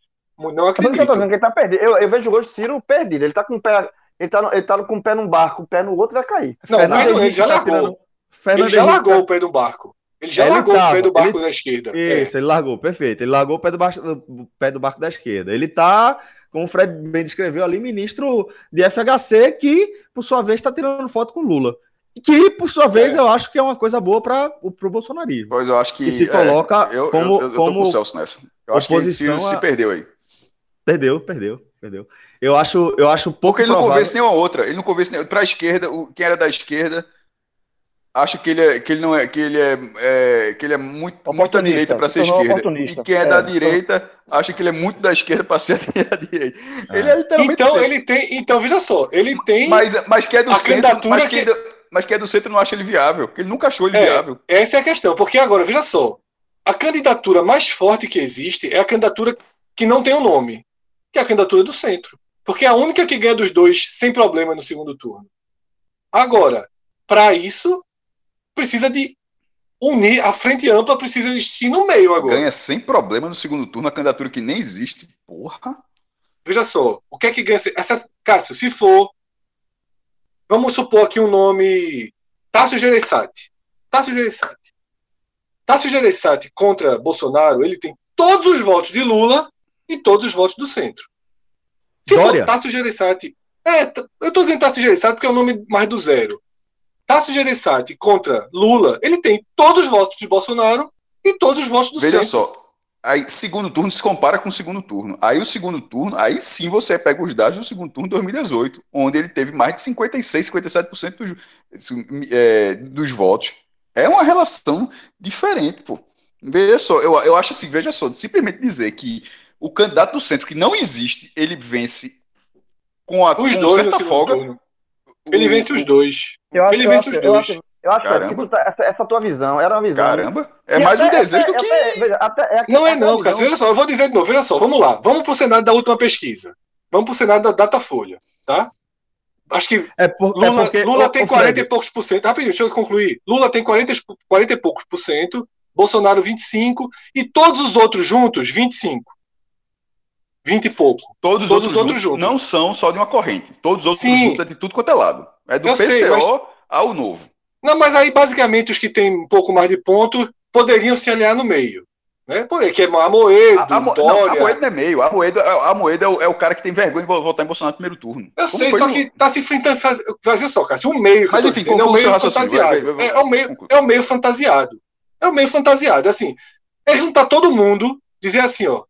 É Luciano Huck. Pronto, fechou todo mundo aqui. Todo mundo agora é Luciano Huck. É Detalhe, Ciro é Luciano pra- Huck. Ele meio que tá fora, né? Porque É, sim, é porque eu tô tentando dar nome, nomes aleatórios. Aí mesmo quando eu dou nome aleatório, é, eu, tô- eu vou começar agora de chamar de José, o candidato. Surgiu um Certo. cara chamado José. José conseguiu convencer, José conseguiu convencer Dória a apoiá-lo, José conseguiu convencer Ciro a apoiá-lo. E aí todo mundo para dentro, tá? Todo centrão, todo mundo para dentro. Mercado, Fiesp, Rede Globo. Fechamos. Esse candidato é esse. Esse candidato brigaria com Bolsonaro, saindo perdendo 25 a 20, 25 a 21 pelo segundo turno. Se esse candidato passa, esse, por isso que, eu, que é um pouco do que, eu, do que eu achava que Eduardo venceria Dilma com muito mais facilidade do que a esse. Se esse candidato passa, se esse candidato passa para o segundo turno, eu acho que esse candidato ele é favorito contra os dois. Porque ele tem quase que a totalidade dos votos de um dos dois. Pô, Fred, eu, eu, eu, eu discordo. Veja só, Haddad, você, você mesmo, é porque tu mesmo traz o fator mas, Lula e depois tu mesmo ignora o fator Lula. Haddad, não, veja sim, só, Haddad, pega a, a, votação do segundo turno de Haddad, é monstruosa, porra. Exatamente, Cássio. Exatamente. Imagine se fosse. Imagine se fosse. Fred, Fred, se fosse deixa... Ciro, tinha ganho a eleição. Mas, Fred, se fosse, deixa... o, o, o, seu ponto, o seu ponto, eu já concordei com o seu ponto. Inclusive, a gente já alinhou junto, assim, de ter uma, uma terceira via e tal. Mas nesse momento, não nesse existe. momento, faltando não existe esse nome. Então me responda, você só. esse nome já eu foi sei, minha gente, mas eu já falei que esse nome, esse nome. Eu tô, mas eu tô falando que a única chance é que existe esse nome. Se não existe esse nome, é claro, pode fazer eleição amanhã. Mas que não está dizendo nome, que você está tá dizendo que tem que é existir o nome e caso exista, seja qual for, pode, pode, pode ser Qualquer pessoa, vou dizer José, dizer, José, o empresário que qualquer, qualquer nome, empresário. E esse nome José, nesse cenário fica favorito. Pô, Mas por que? Rapidinho, Cássio, olha só, rapidinho, João, um segundo. Porque Cássio deu exemplo de Haddad, e o exemplo de Haddad é exatamente que fortalece o que eu estou dizendo. Haddad do PT fez com que eu votasse no PT. Fez com que era, você era votasse no PT. Falar desde Mas, o começo ali, é, alguns amigos meus votaram. Eu tenho amigos que votaram em Ciro e Bolsonaro. Ciro e Bolsonaro, porque Ciro era o limite. Quer dizer, peraí, o seu raciocínio ele termina dizendo que se fosse Lula, teria tido menos votos. Não, lógico que não. Então pronto, deixa, Então não teria tido menos deixa, votos. É porque, porque será é Lula porque... em 2022. Certo, Cássio, mas veja só, não é isso que eu estou dizendo, mas não é Lula contra Bolsonaro. É Lula contra José. José passou com 20, 23% dos votos. Os 25 de Bolsonaro votam em quem? Em José ou em Lula? Em José. Mas, mas José não existe. É isso, Puta que pariu, eu sei que José não existe, velho. Mas nem assim. Vai existir, mas nem vai existir. Pronto, se não vai existir, então vamos para o próximo assunto. Porque se não vai existir, a eleição pode ser amanhã. É Lula e Bolsonaro é, e pronto. que é isso, né? Porque, porque antes, antes, quando a gente falar nesse, nesse debate que a gente já debateu antes, anteriormente, era um cenário, inclusive, que Lula não, era, não seria candidato porque ele estava inelegível e tal. Agora, quando o Lula entra, no, no, entra de fato na eleição, muda tudo. Então, assim, não tem esse porque são dois nomes muito fortes populares e fortes. Existe Lula, que é um nome muito forte, e Bolsonaro, quer queira ou quer não, é um nome, além de ser o atual presidente, é um nome muito Porque forte é, e popular o, também. O, o que não Fred fala desse terceiro nome... nome não, não, tem existe. que ter, tipo, o terceiro nome, é, simplesmente é, ele reuniria é, é o voto de todos os outros candidatos. Assim, porque... Só, só, só é viável dessa forma. Sem isso, ele não, não teria, é viável. Não existiria, por exemplo, um quarto lugar. Porque, assim, matematicamente, se você pegar os votos que Lula terá e os votos que Bolsonaro terá, e pegar dos votos válidos, ou seja, tira brancos e nulos e, enfim, gente que não vai votar, e subtrair, esse, esse nome que você está imaginando, ele tem que ter todos os votos. Não pode ter 2% para o Moedo, não pode ter Cássio, 5%, 4% para então, Ciro. Não, não pode, ter 1%, não pode, não mas pode. Terá, mas, isso mas aí você está falando uma coisa que. Aí você está querendo fazer um, um cenário que não vai existir. Mesmo que exista José, veja só, mesmo que José apareça, esse cenário existirá. Eu acho que é possível. Eu acho que é possível. Tu, porra, é, eu, Fred, eu, eu, eu acho que nunca foi assim, porra.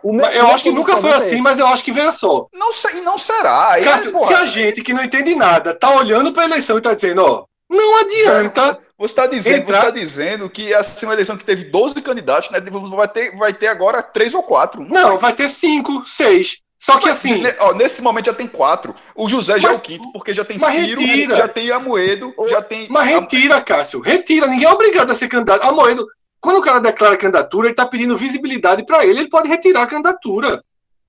Veja só. Eu deixa eu, deixa eu só dar um número aqui, João, que eu abri o Datafolha. Eu, eu abri o Datafolha. Bolsonaro teve 23 pontos no Datafolha. Tá? 23. Os outros juntos tiveram 24 sem contar os de esquerda. Sem contar os da esquerda. Os outros são Sérgio Moro, Hulk, Dória, Mandetta, Amoedo e Ciro. Daí, Esses daí a juntos- Moeda e Ciro estão no jogo. estão no jogo, mas retira, veja só, retiram. Ciro, se, se ele não conseguir ser o candidato Tu, do tu- DEM, tu não percebeu do assim, PSDB, o foco que Ciro ele tá tá fora. debatendo, Fred, assim, assim, falando de boa. Tá debatendo o cenário que você tá falando. Mas o cenário, ele, ele caminha sendo absolutamente tudo que tu imagina, pô. Tipo, tu não Tá, considera, tipo, vai ter, vai ter só quatro Eu candidatos. considero, cara, ele vai já retirar falei, o candidato. O candidato não é o que eu imagino. Pô, eu já é um- falei, eu já só, é um- falei. É um, Eu É considero, de se trem. for assim, não, não é linha de trem, eu já falei, se for assim, está definido.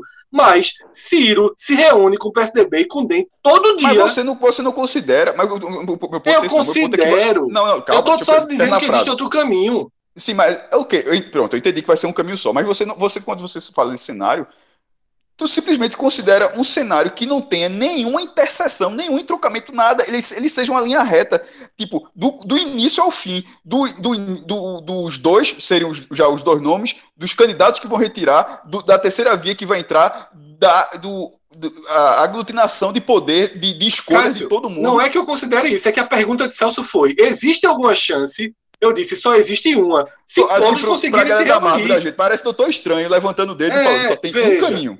É, Veja assim, só, só- é- Celso é a perguntou, chance, existe? então. Celso perguntou, existe? Eu disse, existe uma chance. Que eu digo isso há anos, que é ter no máximo quatro candidatos a presidente. Então eu entendo isso, mas é porque o que tá parecendo não é que seja que você acha que tem uma chance, é porque está parecendo que você acha que essa chance Não, ela é é muito porque. factível. Não, eu não não acho que ela é tão factível, eu acho que ela é difícil de construir. Mas é porque Eu acho, eu, eu acho que- houve uma eu- demora para estabelecer essa chance. Eu quero dizer o seguinte: vocês também estão dizendo, partindo do princípio, que é zero essa chance. Ela não é zero. Não, Porque o DEM hoje, veja só, o DEM hoje, parte do DEM já defende apoio a Ciro e parte não. Eu acho que Ciro consegue DEM e PSDB? Acho que não. Acho Tá que ele não tarde consegue. Ficou tarde. É, acho que ele não consegue, mas há um entendimento de que até março, de que até março precisa se, se resolver quem vai. Precisa Fred, se resolver eu- quem vai e quantos vão. Só, eu acho que hoje, assim, hoje, ó, a política é muito, assim, né? O que daqui a um, eu ia falando, daqui a um ano, falta mais de um ano da eleição, então tem muita coisa para acontecer. A pandemia vai, vai, vai melhorar e tal. E tem, tem vários cenários, várias, várias variáveis aí. Bolsonaro pode melhorar o índice dele, enfim, tem muita coisa. Mas, pegando no cenário atual, eu acho que o mais provável, se você, ó, o que é que você aposta? O mais vai provável é o que o Datafolha 2023. mostrou, o mais, gente. o mais, o mais provável, deixa eu falar assim, o mais provável é que a eleição, inclusive, seja realmente polarizada e que corra o risco de ser decidida no primeiro turno. Porque o que, o que, que Total. acontece? O que Total. acontece? Pró Quando Lula. dois candidatos Sem chance de fortes, Bolsonaro. Só quando Lula. dois candidatos fortes, a gente já viu, já viu isso em eleições. de- eu nunca vi para presidente, né? Nunca vi para presidente. Mas, aliás, viu FHC lá atrás. Mas quando tem é, eleição para prefeito, governador, existem só dois candidatos e os outros são miúdos. A eleição é definida porque um tem, um, um, um pode ter 40 e poucos por cento e o outro tem 51. Esse que teve 51 já está eleito. Mesmo que a diferença para o segundo colocar seja pequena, porque só existem os dois. E, e por quê? Porque na hora que existem dois polos, até os outros pequenos, eles os eleitores dos, dos dois dos pequenos, eles desidratam, eles assim, saber Que é o que? Lula tá tentando, João, É, até. quer Gleisi falou isso. Não, não, Gleisi deu entrevista vou hoje sobre meu- isso. meu- meu- eu não vou perder meu voto votando em, meu voto votando em Boulos. Eu prefiro votar em Lula para ser eleito no primeiro turno. Tanto que Boulos nem aparece mais. Boulos não, já não aparece nas pesquisas. voto. E o cara da direita, assim, ó, eu não vou perder meu voto votando em, em Amoedo. Eu vou votar logo em Bolsonaro, para tentar eleger. Então, a- a- na minha visão, hoje, tudo, óbvio que tudo pode mudar. Pode hoje acontecer a antecipação é do que- é segundo é um- turno. Pode a antecipação do acontecer. segundo turno e a eleição será definida num primeiro turno. João, aí se forem as candidaturas miúdas, separadas como estão hoje, a tendência é essa. Se, A se, tendência se é todo essa mundo, se ninguém tirar o pé, se ninguém tirar, se Moro não tirar, Gomes não tirar, Hulk não tirar, Dória não tirar, Mandetta não tirar, Moedo não tirar, a tendência é que na- no último mês haja uma migração de votos, como aconteceu para Bolsonaro. Bolsonaro passou a campanha toda com 33 e terminou com 40 e tanto. Porque todo mundo da direita foi largando para virar Bolsonaro. Inclusive, Então, isso aconteceu no primeiro turno já. É Já isso que eu tô foi falando? é isso. É isso que eu tô falando. É. Eu tô falando do É. primeiro turno. Os, Sim, é. os candidatos foram. Foi, foi, até a Moedo foi perdeu o que força. fez Al- Alckmin que terminou com 5%, pô. Exatamente. As pesquisas davam ele com 10. Ele foi porque É. o, todo o movimento final saiu dele. Então, Isso. assim, tanto. E o PT trabalha por esse lado que o João tá falando. Eu li uma entrevista de Glaze hoje que ela dizendo eu, a gente está indo atrás dos apoios fora da esquerda. Trazendo, tentando. Lula é muito próximo do Centrão. Lula está tentando trazer o Centrão para ele. Porque se Lula consegue trazer dois, é três partidos turno. do Centrão, Aí é acaba a chance dessa candidatura do meio. Se o Centrão for para Lula, acaba a chance da candidatura do meio. E aí todo mundo pode tirar o time de campo. Porque aí, de fato, vai ser uma, a eleição vai ser, tentar ser decidida no primeiro turno, vai virar uma eleição antecipada. Aí eu concordo. Por isso, João, que eu acho que existe uma chance de ter esse negócio desse do Doutor Estranho aí e todo mundo se juntar em torno de uma candidatura. Veja, Fred, ou duas. Eu, uma eu ou assim, duas. Eu acho assim que, que a gente precisa analisar, fazer uma separação primeiro em relação ao segundo turno do ano passado e a esse eventual que você está dizendo, que é algo que a gente não conseguiu sair desde que a gente entrou naquela discussão, né? Porque o segundo turno do ano passado foi Bolsonaro e o apoio desse centrão que migrou para a direita contra Haddad, que pegou todo o espectro é, do, do lulopetismo e mais um, uma fração do centro, menor, que a maioria acabou migrando para Bolsonaro, que foi eleito. Com Lula, seria outro cenário, é o cenário que a gente está vendo hoje. E o que você está projetando é um cenário que isso não se repita, que não tenha um lulismo ou petismo contra o bolsonarismo. Agora, se é possível, eu acho que é muito difícil esse cenário que você está falando.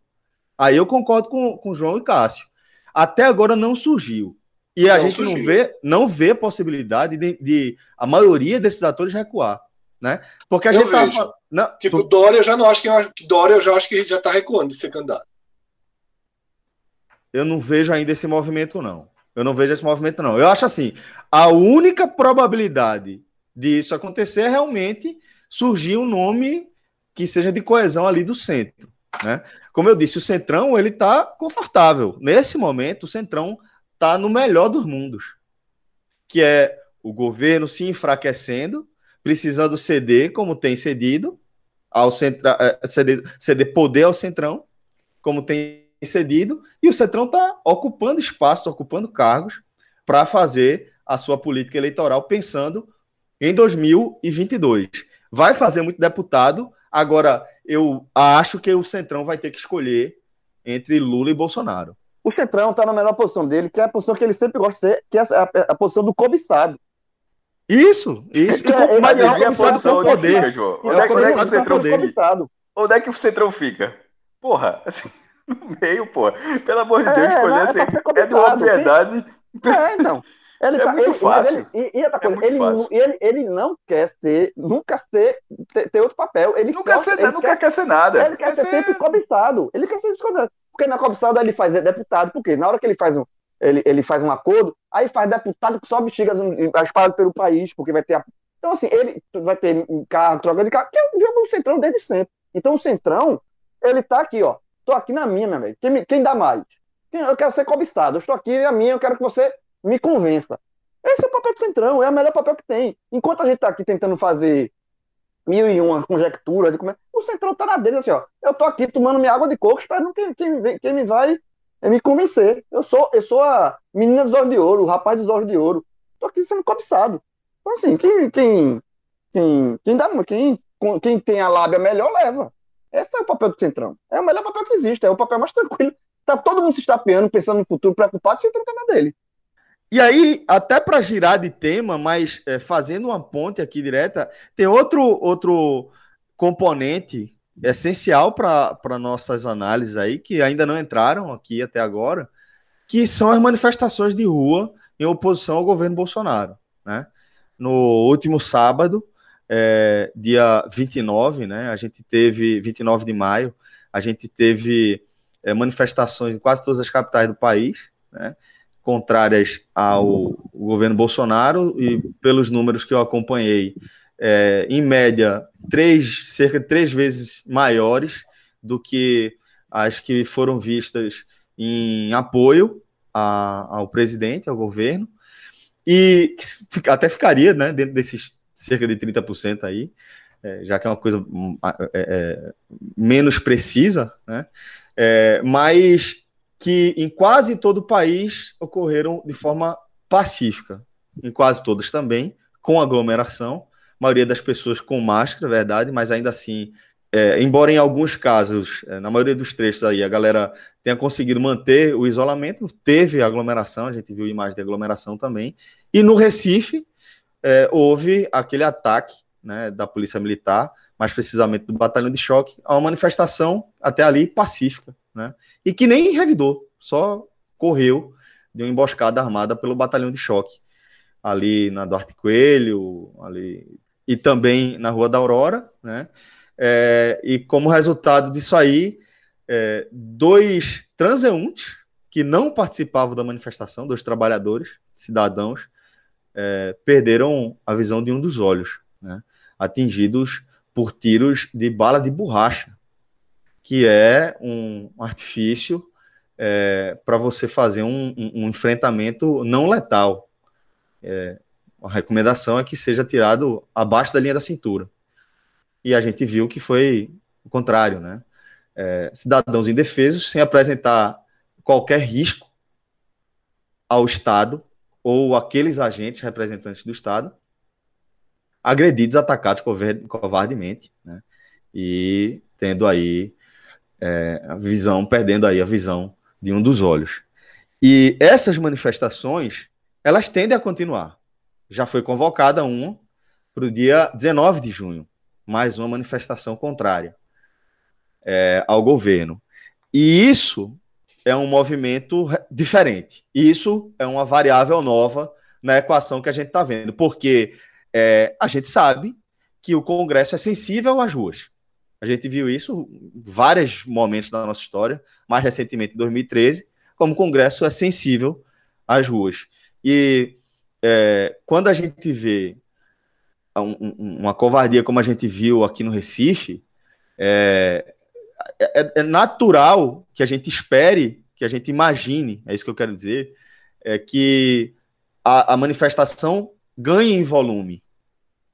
Não apenas agora contra a, o governo Bolsonaro, que era o caso, né?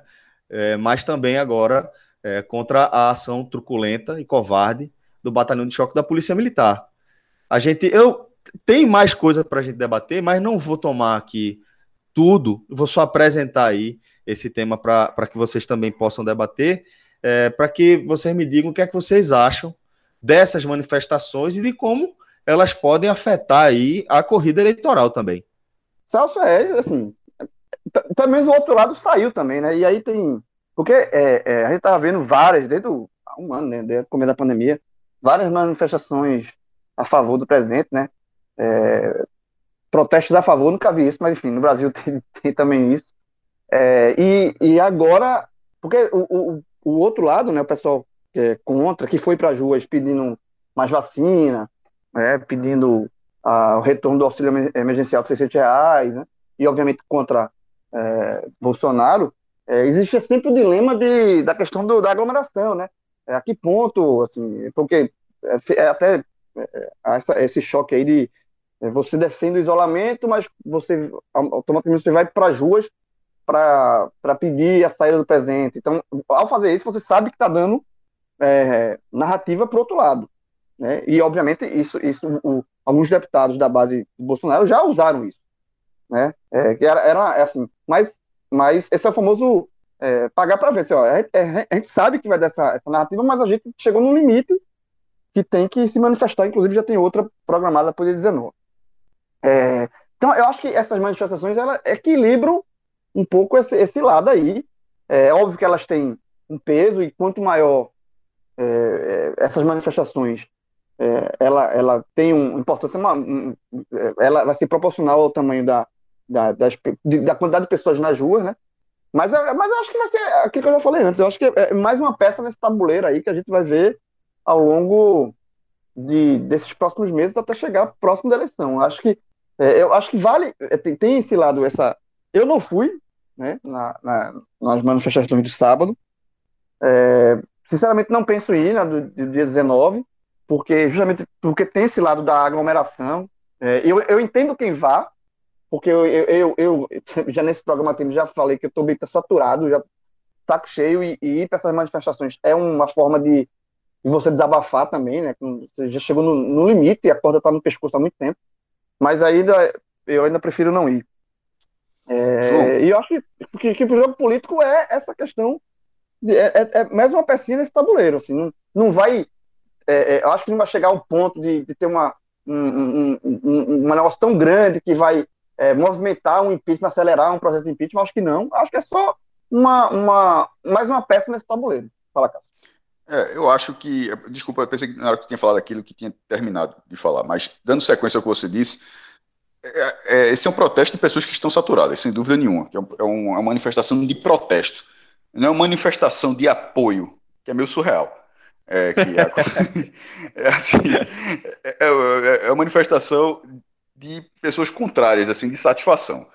Mas, eu, trazendo do Twitter para cá o que eu já tinha dito, é, eu sou contra. Assim, eu, sou, eu era contra as manifestações a favor e, com, e contrário a essas manifestações também contra o governo, não pela a, a ideologia do que está sendo dito dentro da manifestação, mas pela aglomeração, pelo motivo da pandemia, sendo bem direto. Assim, eu era contra um, eu sou contra, sou contra a outra. Não, é, não faria, não, não fui para praia, não fui para. Não tem problema nenhum, todo mundo pode ir com segurança, tem, to, tem todo um protocolo, tem todo um protocolo social para fazer tudo. Tô falando, eu, Cássio, cada um tem, tem o seu jeito, o meu jeito eu não fiz nada. Estou aqui esperando ter passado, vacinar um dia. Vi que o Ceará vai começar a vacinar geral, já sem comorbidade a partir de 6 de junho, tomara que Pernambuco chegue o quanto antes também para poder fazer parte desse processo. É, mas assim, então eu sou contra esse momento. Daqui a alguns meses, com todo mundo vacinado, aí eu acho que esse movimento cresceria. O meu ponto, quando eu falei no, no sábado em relação a isso, não era. Eu, eu não entrei, eu não tinha entrado no debate, nem quando era pro Bolsonaro, assim, isso é um absurdo, tá fazendo aglomeração. Esse absurdo, como o João falou, já, já encheu o saco. Eu isso até com pessoas próximas, assim, nesse momento eu cuido de mim, cuido das pessoas que estão mais próximas, mas assim, de ficar o tempo todo assim, falando, tem, tem hora que já encheu o saco também. Então eu não ia entrar também né, né, nesse outro movimento. Quando eu entrei no assunto, foi sobre o comportamento da polícia, que aí é revoltante demais, pô. Porque com, na Avenida Boa Viagem nunca teve tiro, bala de borracha em ninguém. Pelo contrário, você tira foto com, em outras manifestações do tipo, as pessoas tiram até foto policiais. Então, assim, não, não teve, é, não teve tiro de borracha. Ah, mas era o carro. Aí, vez, aí na hora de já tentaram jogar, não, mas as pessoas estavam de carro. Não estavam de carro, caralho. As pessoas estavam andando também. Algumas de carro e uma multidão andando, pelo amor de Deus. Assim, a galera tenta criar umas realidades assim que. Mas enfim, andando do mesmo jeito, vestido de lado verde e amarelo e tal, camisa da seleção, nunca teve bala de borracha, nunca teve tapa na cara, nunca teve escudo para cima, não tem. Aí, aí, aí vai, vai nesse modelo e assim, quem, a, a, qualquer imprensa, qualquer veículo de imprensa que noticiou como confronto é um absurdo, não houve confronto. Ainda bem que a gente está numa era, dentro, não, não dessa era, dessa, dessa, dessa era da violência, mas de uma era onde a tecnologia permite com, com velocidade, assim como tem o lado ruim das fake news, mas também tem o, lado do registro, uma informação concreta de coisas que nunca aconteceram. É, Dez minutos depois, quando a, a vereadora levou um spray da cara, já estava todo mundo vendo ali que não aconteceu nada para levar um spray, um spray de pimenta na cara. E ela havia o... se identificado como Isso. vereadora. O tiro de borracha no olho da pessoa que não estava na manifestação, ela simplesmente estava no lugar errado, na hora errada, na visão dela, porque ela levou um tiro de bala de borracha no, no olho. Se afastando se, se afastando. afastando. Aí o vídeo vem ali, esse, é, na ponta do Arto Coelho, um vídeo que circulou, não foi no primeiro dia, foi, foi circular acho que no segundo. É de um daqueles prédios, já do outro lado da ponte, já ali na Avenida Guararapes. E você, e olhando lá o movimento, você está vendo que o choque está vindo, assim, parece para uma guerra com aqueles escudos, uma linha de frente andando, caminhando, assim, com uma, uma coluna de escudos a manifestação está do outro lado da ponte, mais próximo à Rua da Aurora, enquanto o batalhão de choque está ali ainda na Avenida Guararapes. Aí você está pensando, pô, eu não estou entendendo isso. Entenda uma ponte. A polícia é uma ponte, uma ponte imensa. A ponte do Galo. Pronto, a ponte do Galo da madrugada, certo? A polícia está de um lado da ponte e os, manifest, os manifestantes, a manifestação está do outro lado da ponte. Tem a ponte, a ponte do Galo inteira, sem nada. Então não, não havia confronto nenhum. E havia um cara passando de bicicleta quando o batalhão vai se aproxima, o cara leva um tiro na cara. Esse, aquilo foi, ali, o, esse foi o Jonas de França. E isso, aquilo ali, se esse registro há alguns anos assim e tal, não, a, a, seria o discurso que não voltaria nunca a isso, como teve da associação já uh, desmentido com 24 horas de que. de é, que seu cabo de soldados que estava pichando ônibus. Aí a TV Jornal já coloca que era uma imagem de, de, de, anos atrás, se eu não me engano, em Alagoas, porra. Exato. Isso aí, isso, agora, claro que isso, essa parte especificamente, de forma específica, o estrago está feito já nos WhatsApp da vida, porque é, eu conheço algumas figuras que, que, que não adianta você falar qualquer coisa que não vai mudar a opinião. Já, já o estrago está feito. As pessoas picharam o ônibus e ponto final. É, e no fim, e é justificativa até, suficiente para tirar no olho e de alguém. E a justificativa suficiente. É isso que eu dizer, assim, isso. Porra, o cara fechar no olho, daí pronto, aí pode tirar então, levou um tiro né? no olho, mas um tiro é. no olho. Mas aí isso, mas isso é uma aí você até levado a pensar se foi intencional. Mas a questão é que com isso tudo, toda essa narrativa de, de confronto entre polícia e grupo, de atos de vandalismo para uma reação da polícia, isso tudo foi desconstruído de uma, de uma forma muito rápida, muito rápida a ponto de o comando da polícia ter, ter, ter pedido para sair. O, o comandante da Polícia Militar de Pernambuco, porque. Vanildo, né? É, porque, assim, estava insustentável, assim, a, a, a, a narrativa montada não estava dando conta das informações que estavam chegando. Então, essa, essa, esse movimento que foi o primeiro, já, já vai ter um próximo, já estão marcando, porra, não dá para ser assim não, porque fica muito claro, não dá para ter uma, uma, um, é, uma manifestação popular na rua a favor de Bolsonaro é tranquilo, uma contra Bolsonaro, simplesmente contra Bolsonaro, mas dentro do, do, dos mesmos princípios, caminhando na rua com faixa, com portagem, com isso tudo é polícia para cima. Não dá. Isso é muito perigoso. Pô. Primeiro, é ruim para o Estado, porque até onde se sabe, o governo, o governo do Estado é nem aliado com o Bolsonaro. E, e, e se fosse, sendo ou não sendo, não faz a menor diferença. Mas, mas, mas, fica, muito, mas fica muito claro que dentro desse, desse viés político, ele não, tem, não parece ter controle de nada. Mas, e mesmo que, for, que tivesse controle e que ele fosse a favor do Bolsonaro, continuaria errado. Eu, eu, o meu ponto é que é algo paralelo, é algo paralelo ao Estado, é, e, é, e é, é, perigoso em outro nível, já no segundo estágio. Então, meu, meu velho, eu, eu, sou contra a manifestação nesse momento com as pessoas não vacinadas, com 10% da população vacinada. Não, só, não, não consigo ser, achar bonito. Pô, e aí, fala, tá, eu, eu, eu, sou jornalista esportivo e, e acho que não é para ter torcida no estádio. Eu acho uma merda o jogo do estádio vazio. E, e, assim, mas tem, tem, tem, tem, tem que ser vazio até o, até o momento onde que possa ter gente. Na, nas ruas. É, mas eu o, entendo, viu, maestro? Mas eu, eu então, entendo as manifestações. Eu acho veja que só, entender, é um processo natural. Eu entendo, eu entendo, só não concordo. É. Entendo, veja só, eu entendo, eu entendo até quem é a favor Isso. de Bolsonaro. Ah, eu não eu, entendo, não. Não, não, eu entendo, porque é, é, numa, é, é, numa, é, é, mas veja a minha lógica. Eu entendo que é simplesmente é um cara sem solução. O cara quer aquele ponto final. É, é o autoritarismo, gosta disso, que seja tudo de uma linha muito próxima, enfim. Eu, eu entendo, não é, não é, concordando, não. Mas, nesse caso, eu, eu acho que é, ah, desconstrói um pouco. É aquele, é aquele, é, é, mas eu, eu entendo que são pessoas que estão tentando fazer alguma coisa para que a gente saia desse movimento de inércia mas que, passam, que João, mas que passam deixa, por cima deixa eu concluir, Mas deixa, deixa eu concluir. Eu entendo que é um movimento de pessoas é, insatisfeitas e que estão decididas a fazer alguma coisa para quebrar essa inércia que a gente está reclamando aqui o tempo inteiro. Então, assim, eu não vou, não vou tocar pedra e não vou ficar apontando o dedo.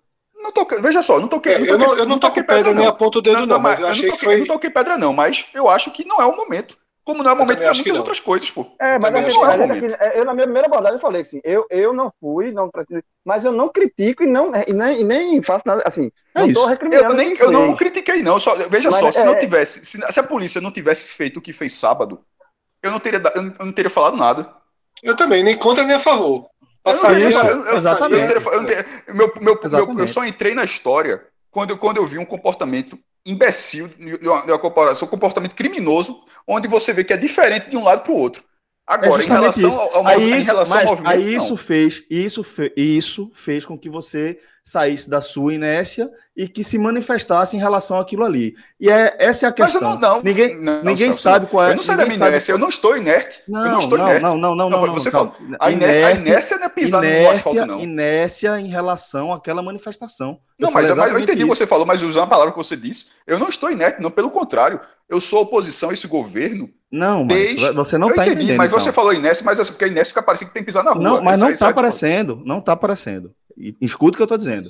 O que eu estou dizendo é que aquela ação truculenta da polícia fez com que você saísse da sua inércia em relação à manifestação que, como você disse, você não ia falar absolutamente nada, Você não ia se manifestar em relação à manifestação e fez com que você se manifestasse. É isso que eu tô querendo dizer. De forma Mas alguma, não sobre a você- manifestação, e sim sobre a polícia, sobre a manifestação. Sim, pô, mas era como- só, mas como- foi, mas foi a manifestação, Cássio. Mas se, se na próxima, se na próxima manifestação não tiver Cássio, nada, fica- assim, você tá sendo bem preciosista. E aí eu só tô querendo dizer o seguinte, que você eh, resolveu quebrar o silêncio ali e falar, e aquelas pessoas resolveram quebrar o silêncio e fazer alguma coisa antes. Mas É muito isso que eu diferente, dizendo. Assim, eu, eu- eu sei que você está dizendo isso, mas assim, acho que é muito, muito diferente. Mas, eu- sim, na verdade, enfim, muito Eu diferente. vou, entrar, eu vou entrar nesse debate agora. Eu discordo de que as pessoas que foram para a rua elas é, estão certas em alguma questão. Eu acho que não era o momento e acho que a narrativa foi ruim. Tá? Eu acho que o ganho é, é, não é o ganho ele não é compatível a perder a narrativa do momento delicado. Eu acho que existe sim uma necessidade de se ir para a rua e se mostrar que esse governo não tem de, de, de mostrar que quem é contra esse governo tem uma capacidade de mobilização e de atuação forte e de resistência forte. É necessário, até porque os bolsonaristas não param de ir para a rua. Porém, os bolsonaristas irem para a rua, eles cometem, um, um, eles vão na contramão de um senso de proteção de saúde pública e a narrativa foi perdida. Não dá, é algumas coisas assim, fica muito difícil defender. Quando a gente tá ali no Twitter, não sei o que, chega alguém e diz, ah, então essa manifestação pode. A gente vai dizer, ah, mas estava todo mundo de máscara. Ok, nas de Bolsonaro tá 60% de máscara, não sei, não, não presta atenção suficiente para saber. Ah, mas estava em fila indiana. Estava em fila indiana em alguns momentos, né? Em São Paulo ali, na Paulista, não tinha fila indiana. Né? Então, assim, eu acho que se, se enfraquece um pouco nessa questão da pandemia. Ganha-se um pouco politicamente e se enfraquece na questão da pandemia. Sim, concordo. Tem, É, tem que- perda, tem perda. Que é um pouco disso. Aí se alguém me perguntar agora no Twitter se é- o que é que causa mais risco, Fred? As pessoas irem para a rua manifestar contra o governo ou a Copa América? Infelizmente, eu tenho que responder que as pessoas irem manifestar contra o governo. Infelizmente, né?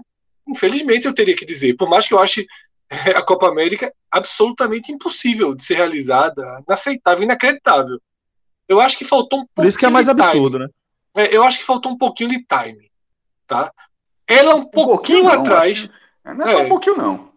É porque um pouquinho, Cássio, porque eu tô numa, numa sensação de que daqui a três meses, mais ou menos, quatro meses, seria mais. Seria Então, mais é um fácil. É, É. veja só, um, um- um percentual de vacinação é, só- só- maior, deixa eu só um percentual concluir. maior, ok. Nesse momento, é o que você, É, eu, tô, eu, tô, eu tô com você até agora. É, eu acho o seguinte, sabe aquele momento, eu não vou lembrar muito bem. Qual foi o momento? Eu já estava na pandemia, que, tiver, que tiveram as manifestações ali em São Paulo, aquela da Gaviões, lembra aquele momento? Eu acho que faz mais ou menos um ano aquilo, um ano e meio. Não... Não precisei dar- Mas vocês lembram, né, que teve umas confusões em São Paulo? Foram, foi, foi basicamente a, a, a torcida do Corinthians, né? É, Foi quando É, teve- teve momento, teve foi no Rio de depois Janeiro daquelas- também com o Foi Flamengo. depois daquelas primeiras manifestações que pediam o Bolsonaro. fechamento do Congresso. É, pronto. Aí- Ali, ali era fundamental. Ali era assim, tinha que ter feito, mas se segurou pela pandemia. Ali a resposta era para ser gigantesca, mas se segurou pela pandemia. Agora, especificamente, eu não acho que há um ganho que, que, que se para colocar na mesma balança da perda da perda da, na- Não da é um fato narrativa. novo, digamos assim. Não é, É, um fato novo. talvez daqui a dois, três meses pudesse ser feita com mais calor. Agora, quem está organizando isso sabe disso. E está calculando o seguinte: eu começo agora, faço mais uma, faço mais outra, e quando tudo tiver liberado, eu vou fazer uma Isso. do tamanho do mundo. Isso. E vou fazer uma do tamanho do mundo. É política.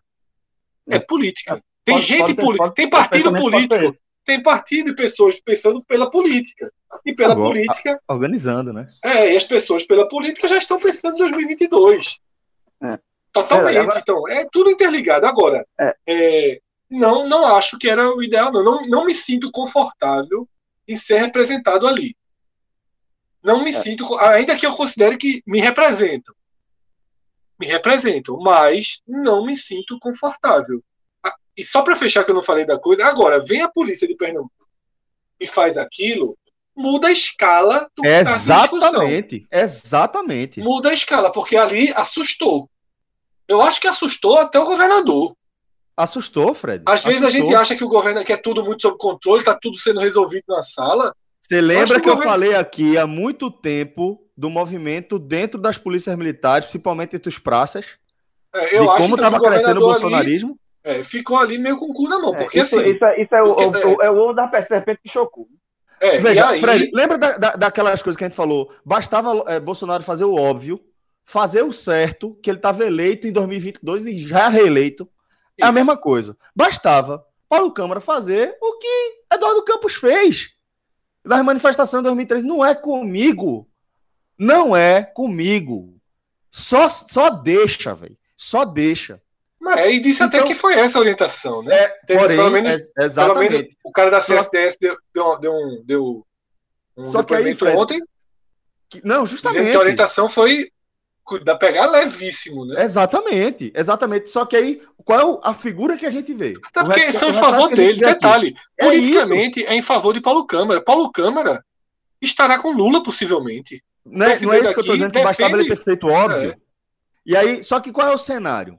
Qual é o cenário? Porque aparentemente é, é, ele deve ter feito o que estava ao alcance dele para fazer.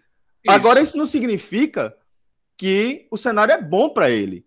Porque o que eu acredito que ele tenha feito é, velho, ó, não é comigo, pega leve, só segue, termina a manifestação e acabou. Agora, pode ter havido Ah. também, Celso, além disso, uma certa displicência, né? Não ter ficado Em cima. acompanhando, em cima. Exatamente. Agora, Aí Fred, se cresceram, cresceram nas costas, me se leva, cresceu nas costas dele.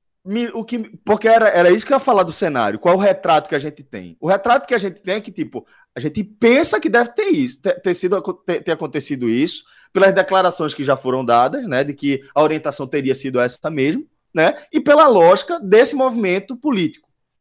Por tudo que você falou, ele vai apoiar Lula. É a tendência natural.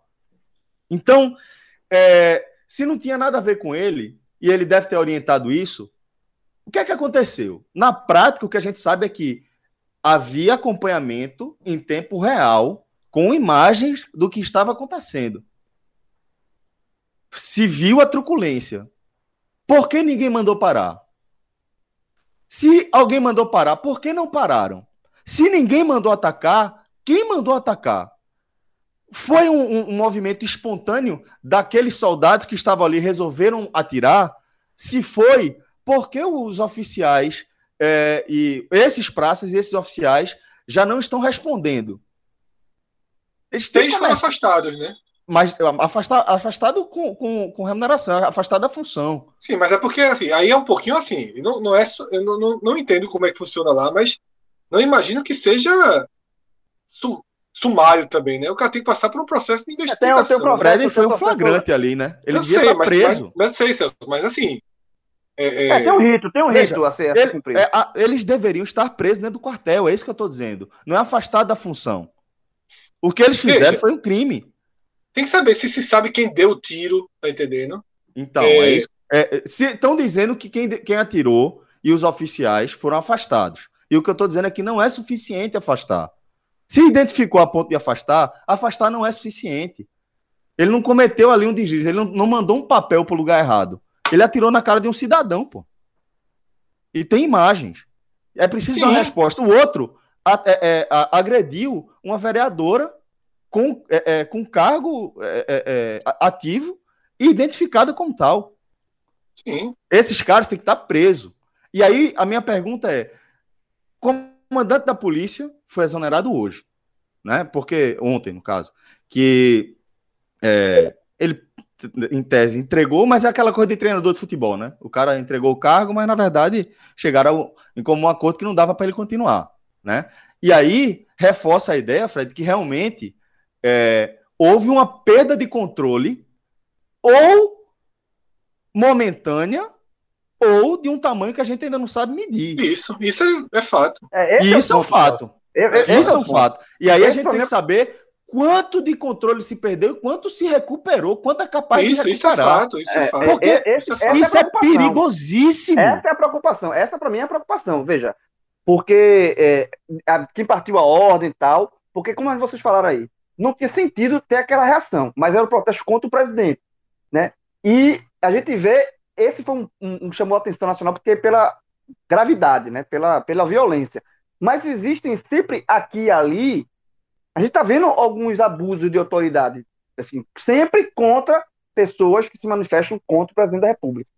Né? Em Goiás foi preso de- eh, na- nessa semana também um, um- um professor que é militante do PT. É, o delegado uma- não, não, o delegado mandou voltar para casa assim que chegou. Mandou né? voltar Então, É, mas, foi, mas houve a. a foi levado até a delegacia. Foi levado a São delegacia. instituições por conta da- diferentes, né? Importante destacar, civil e a Isso. militar. E já existe, já existia um debate, né, que foi levado para o Congresso e tal, de tirar a polícia militar da mão dos governos estaduais, né? De virar federal, virar federal.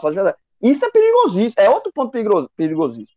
Então, assim, é aquele, sabe aquele negócio, aquela, aquela que você olha, vislumbra, rapaz, isso aqui vai dar merda, mas é, é uma, é uma, é um indício aqui, um indício ali, é- a- as bombinhas se formando, sabe? Que a gente chega, a gente pensa, não, pô, isso é demais, não é possível, isso é uma coisa é muito, assim, é, muito fora da realidade. um mas existe aqui e ali essas, essas, esses cenários, assim, esses sinistros, sabe?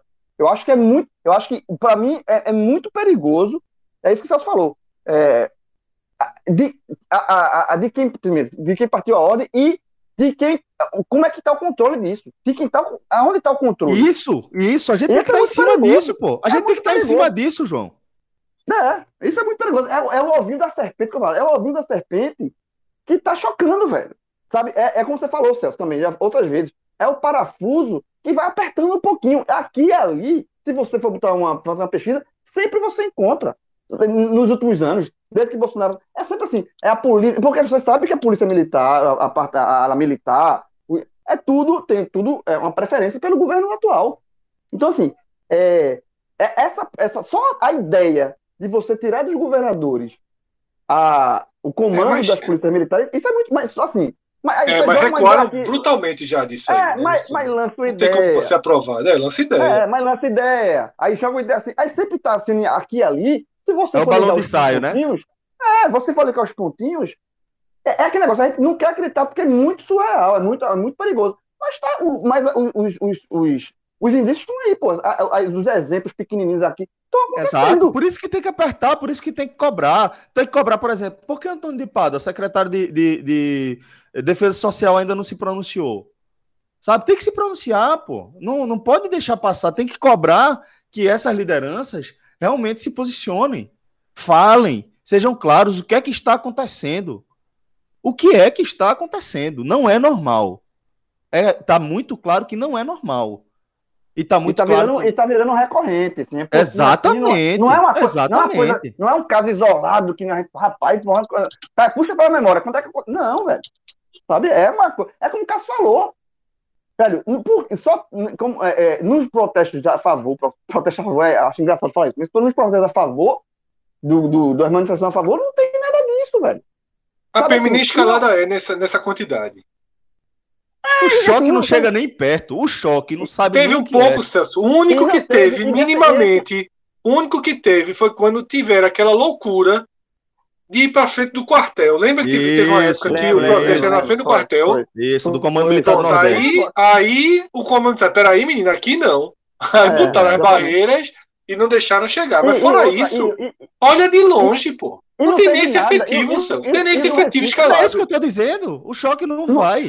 E É. no Recife não teve nada, não teve quebra, era, era totalmente pacífico, não teve nada quebra, não teve nada. Teve não nada, teve nada. E outra E, coisa, e outra assim, coisa, e, aí- e e aí, e- pra e deixar foi claro, cercado, né? João. E foi cercado, né? E, e foi uma coleção cercada, né? Olha, detalhe, é importante também, certo. foi só Recife, viu?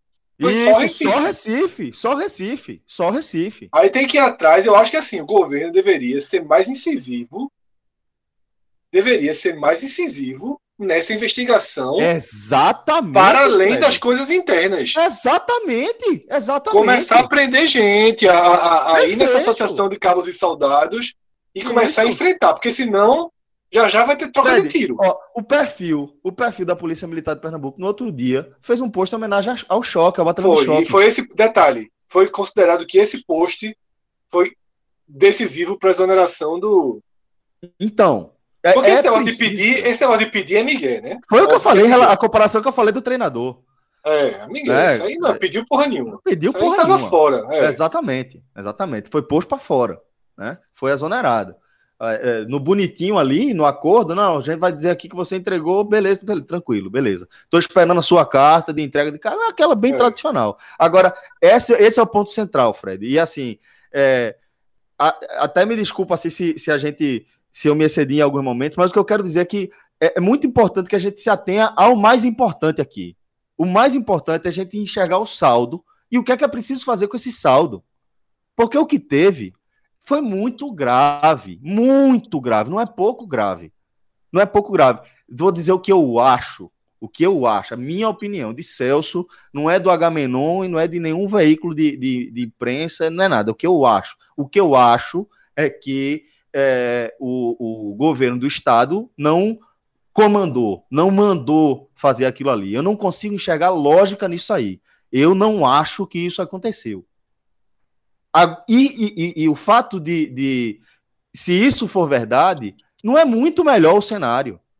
Não é Eu acho muito que é mais grave. Eu acho que é mais grave. Mais grave não, por- mais grave não, porque, pô, imagina o, o, o- o governador do estado Não, mandar não, grave, não. quebrar, É, não, é- atirar na cara de um cidadão. Acho que isso é o mais grave de é- tudo. é- é- Mas é- é- o que eu é- quero dizer é que é igualmente grave É, ele não ter o é grave. comando dos É. servidores públicos que andam armados para proteger a população. Aí, se esses servidores públicos que obedecem a um regimento que os proíbem de é, exercer ali a opinião política, expressar opinião política, principalmente no serviço, ou ser movido por ideologia, o que eles estão fazendo ali precisa ser cobrado, precisa ser punido de forma muito exemplar. Porque imagina para onde isso escalona.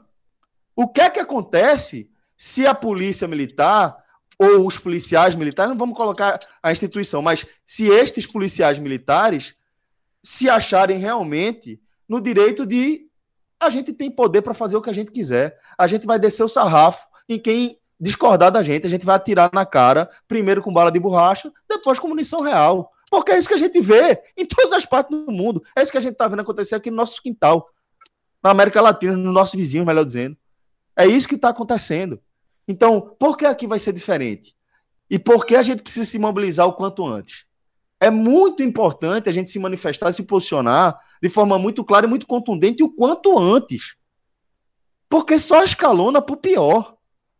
Não vai, tipo, você vai achar o quê? Que o cara vai acordar amanhã e pensar, refletir, não, acho que eu peguei pesado. A próxima eu vou maneirar.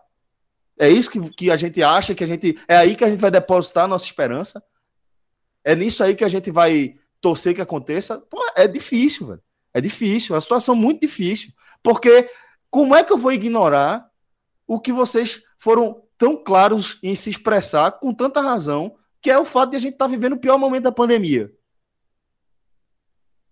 Como, como é que você ignora isso? Mas é isso que está na nossa frente para resolver. Esse é o cenário. É neste momento que a gente está vivendo esta pressão social, esse estado de pré-convulsão social.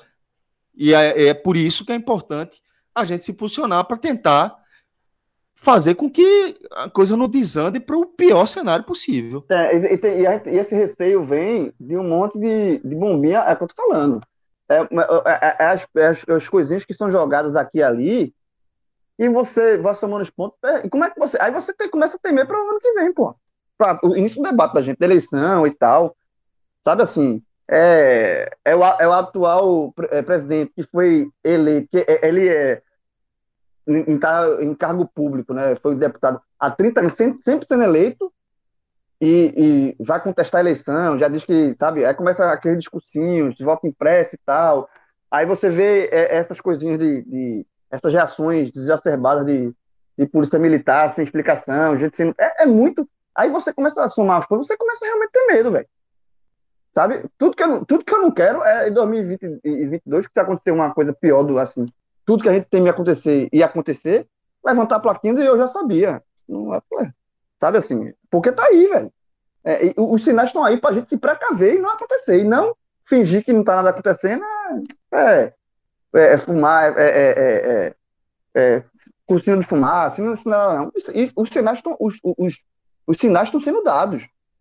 Não dá para dizer que a gente foi, se aconteceu pior, uma coisa assim, uma guerra civil, uma para assim, que foi pego de surpresa. Não dá para dizer que foi pego de surpresa. Então é melhor, vendo o que está acontecendo, é se precaver.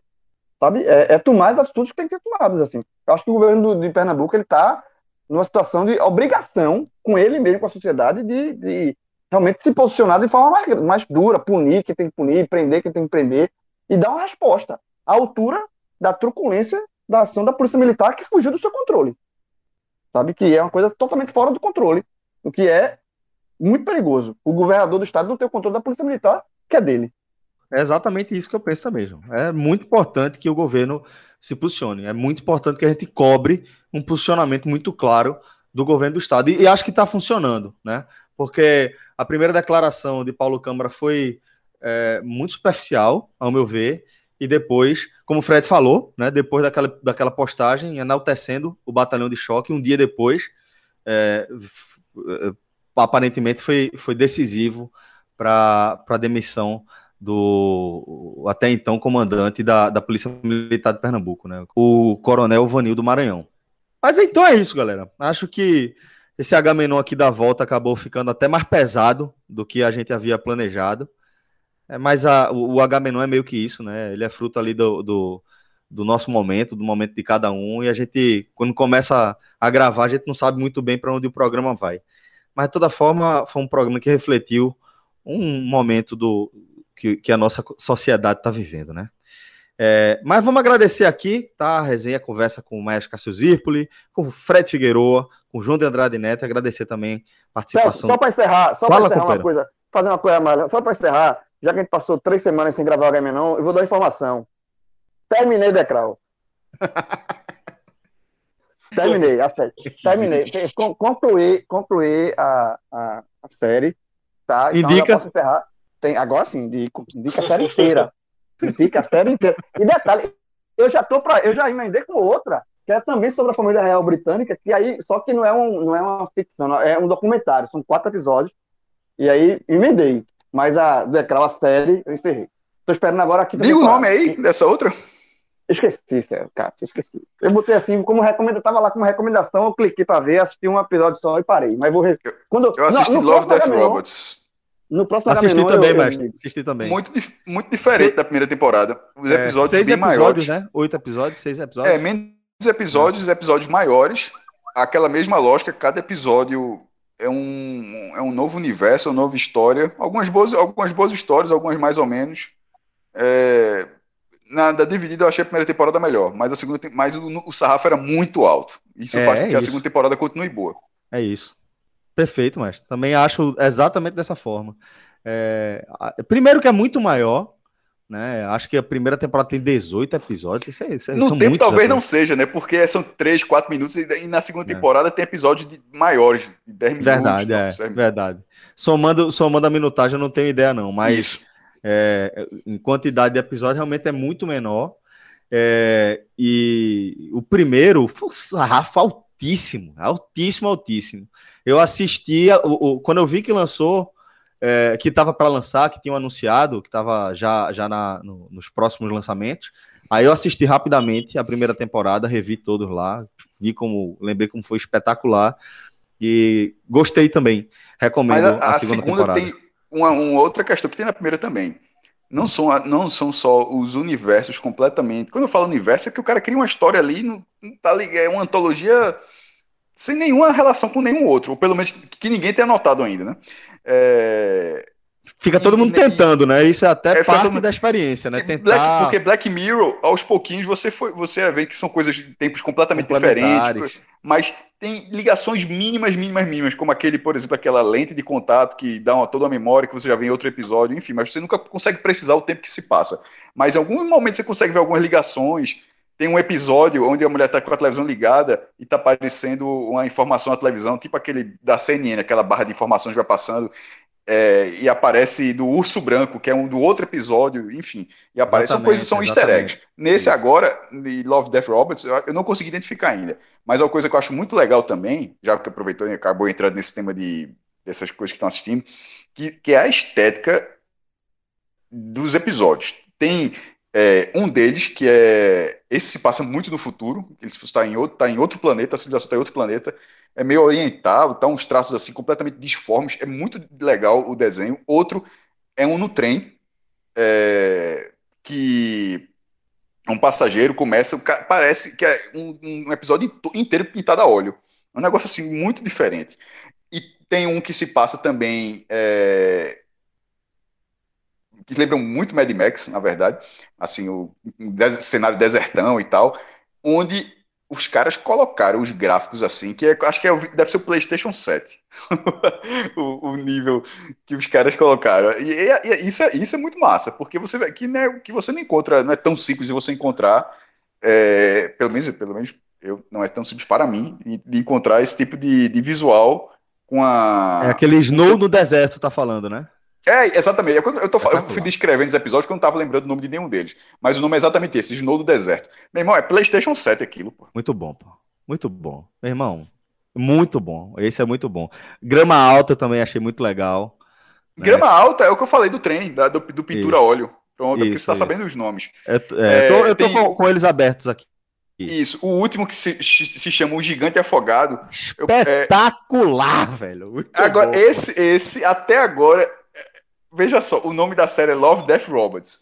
No, a ligação, eu, né, maestro? É, eu ainda tô até agora. É, assim, não posso falar mais do que isso, fica para a próxima. Você assiste, mas é... alguém deu um feedback. Eu, eu, veja, eu posso dar o meu ponto de vista. Para mim é um, um, um, uma, uma, reflexão sobre a morte. É, né? mas. É, a finitude. É, é, não, isso eu entendi. Mas. Por isso, é, onde está o Robot? Onde é que está o Robot não? Tem, não tem, não tem o Robot.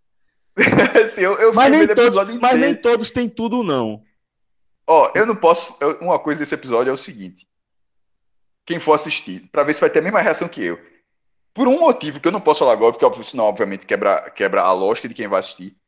Eu fiquei tenso com esse episódio do início até o fim. É. Esse gigante afogado. É. Eu posso dizer para você em off quando terminar, mas assim, não sei se foi alguma coisa que você. Eu fiquei com a impressão que, do início ao fim, com, com esse episódio, eu, eu tive uma atenção bem com, com, com esse episódio. Não sei se foi algo que você sentiu também. É, é foda. É foda. É, é, é, é, é pesado. É pesado. É, eu gostei de, de, de, Esquadrão de Extermínio também. Esse eu achei, achei legal. É uma reflexão muito interessante, velho. Esse é qual? É o que, que o cara tá na nave e fica numa salinha pequena? Deixa, deixa eu confirmar se é esse mesmo. Peraí, calma. E o cara é... começa num ataque contra alienígenas e é tal. É esse mesmo, é esse mesmo. Pronto. É.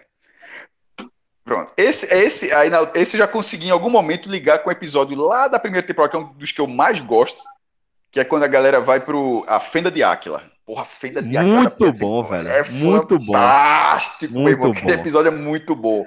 Muito e, bom. Esse que você falou aí agora é o mais próximo que eu vi. Pô, será que é. essa galera é. era, da, era aquela galera? Mas assim, eles não dão nenhuma outra pista. Se tiver algum sim, símbolo na manga, é algum easter egg que passou batido, eu não notei, não. Mas de qualquer forma, fica a fenda de Acra da primeira temporada para assistir, caso você não tenha visto. É, é, é muito bom. E Esquadrão de Extermínio também acho. É, que, que talvez, talvez seja não uma continuação, mas simplesmente.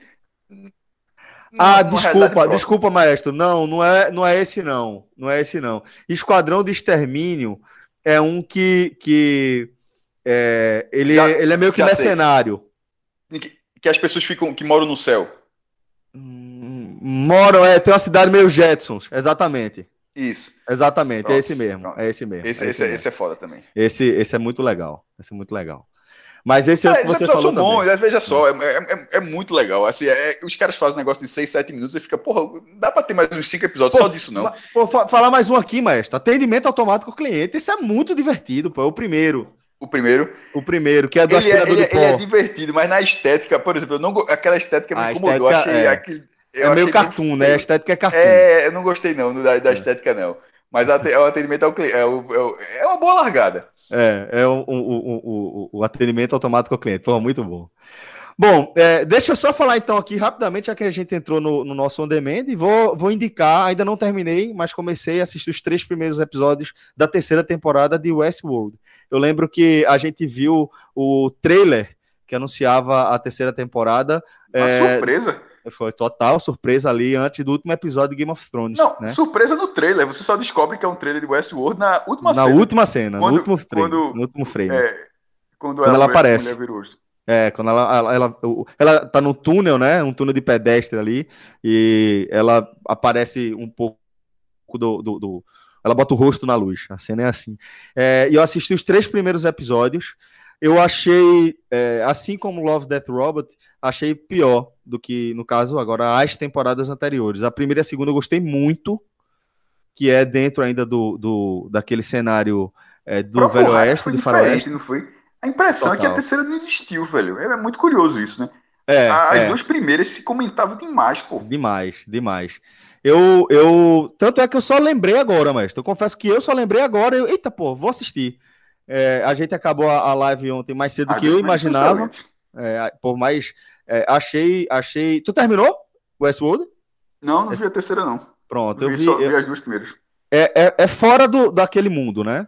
É tipo no mundo sim, real. Sim, sim, é, ele termina ah, dessa forma. Pronto, já... Aí eu achei, eu achei complicado. Até agora eu, eu achei. É, eu tô entendendo, mas eu tenho mais perguntas do que respostas, sabe?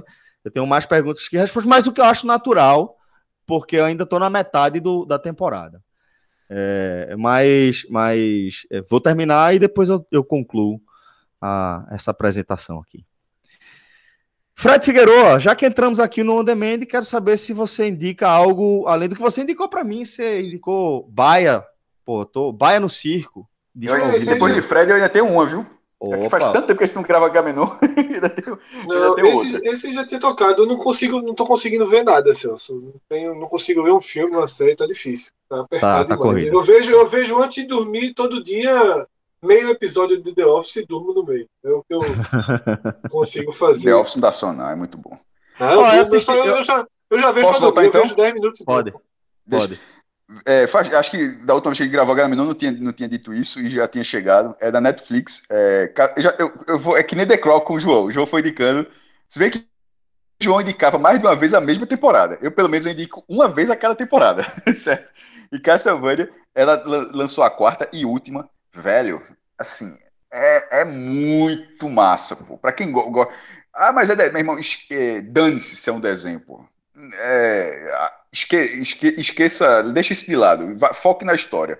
A, a, história. a história é adulta, é pesada, tem, ela tem é, nível de idade, não é, não é a qualquer idade, ou seja, essa é simplesmente uma mídia que está lá, é um desenho. Podia ser em live action, mas é um desenho. E é muito bem amarrada. E essa quarta temporada, que foi a última, ela, ela, ela, ela termina é, ela foi subindo, a primeira temporada foi bem curtinha, acho que foram só quatro episódios, aí depois eles foram lançando 10 e 10. É, aí essa quarta encerra, que. E o que eu acho fantástico, é para quem jogou Nintendo, hoje já tá, sei lá qual é a geração que tá hoje, mas é o Nintendo de 8-bit. Os caras transformaram um jogo que basicamente não tinha texto. Assim, porque você via um bonequinho andando lá, plataforma 2D, né? De do lado esquerdo pro lado direito, andando, matando os bichos, para no final matar o Drácula, matar os inimigos, os demônios lançados pelo Drácula. E de vez em quando você passava o estágio, aparecia algumas frases. Ah, ele entrou em tal canto. A partir daqueles elementos, os caras conseguiram criar um negócio assim, porque esse, esse, essa série é baseada não, não só no Castlevania, mas como no Castlevania 3. Vê que coisa específica. Numa linha temporal, os caras pegaram do, do jogo 3, que se não me engano é de 89, acho que 89, 90, e transformaram nessa série. Pegaram a coluna, a coluna da história e foram ampliando, né? Né, sim, total. O, o, ele pega o final do jogo, onde aparece o personagem, o castelo. Meu irmão, tá tudo ali. E os caras foram criando, mas tudo dentro, sem muita viagem, tá ligado? Até porque, como a, é, é, essa série no, dos videogames ela tem acho que 10 jogos, então vários elementos que vão aparecer depois, ou até que apareceram muitos anos antes, eles aparecem na série de alguma forma. Coisas que, que ó, daqui a 100 anos vai ser assim, 100 anos atrás era assim. Tem toda a ligação, mas sendo, a, como você falou, a coluna, a espinha dorsal, sendo desse jogo 3 do Nintendo, pô. Mesmo se você colocar no YouTube, bota Castlevania 3, é, The Curse of Drácula, no Nintendo, pra você olhar aquele gráfico, aquele jogo e ver que aquilo ali virou uma série 30 anos depois, tão legal. Então, deixa eu recomendar, recomendei as três anteriores, recomendo essa também. Terminou muito. De vez em quando tem aquela frustração da última temporada. Não aconteceu. A última temporada é muito boa também. Para fechar aqui, Fred, você falou de The Office. É, como eu tava, também estava assistindo The Office, é, me, ele me sugeriu aqui esse 13 horas, Os Soldados Secretos de Benghazi, porque também é com John Krasinski, que faz o Jim em The Office. E ele fala sobre, sobre um, um, evento né, de, de 2012, se eu não me engano, que rola na Líbia, em Benghazi, durante a, a visita de um embaixador é, americano na porra, Líbia ali era um dos piores lugares mais perigosos do mundo, ainda é um lugar muito perigoso, né? É, e, e, é um, um, daqueles filmes de Tom Clancy, né? Da, de, que também tem uma série de videogames também, de jogos de videogame. É, e é aquela pegada assim com muita, é, muito acontecimento explosivo, troca de tiro, tá? Uma trama bem interessante. Gostei também de 13 horas. Mas dessa forma a gente vai fechando aqui a nossa edição do H-Menon, que teve esse, esse crédito, essas cenas pós-crédito aí, né? Mas a gente fechando o programa, trouxemos um elemento para cá. É. Vamos embora. É, agradecer demais aqui a resenha com vocês. Valeu, maestro, valeu, João, valeu, Fred, valeu, Danilão. Muito obrigado a você pela audiência. A gente tava com saudade também. Forte abraço, até a próxima. Tchau, tchau.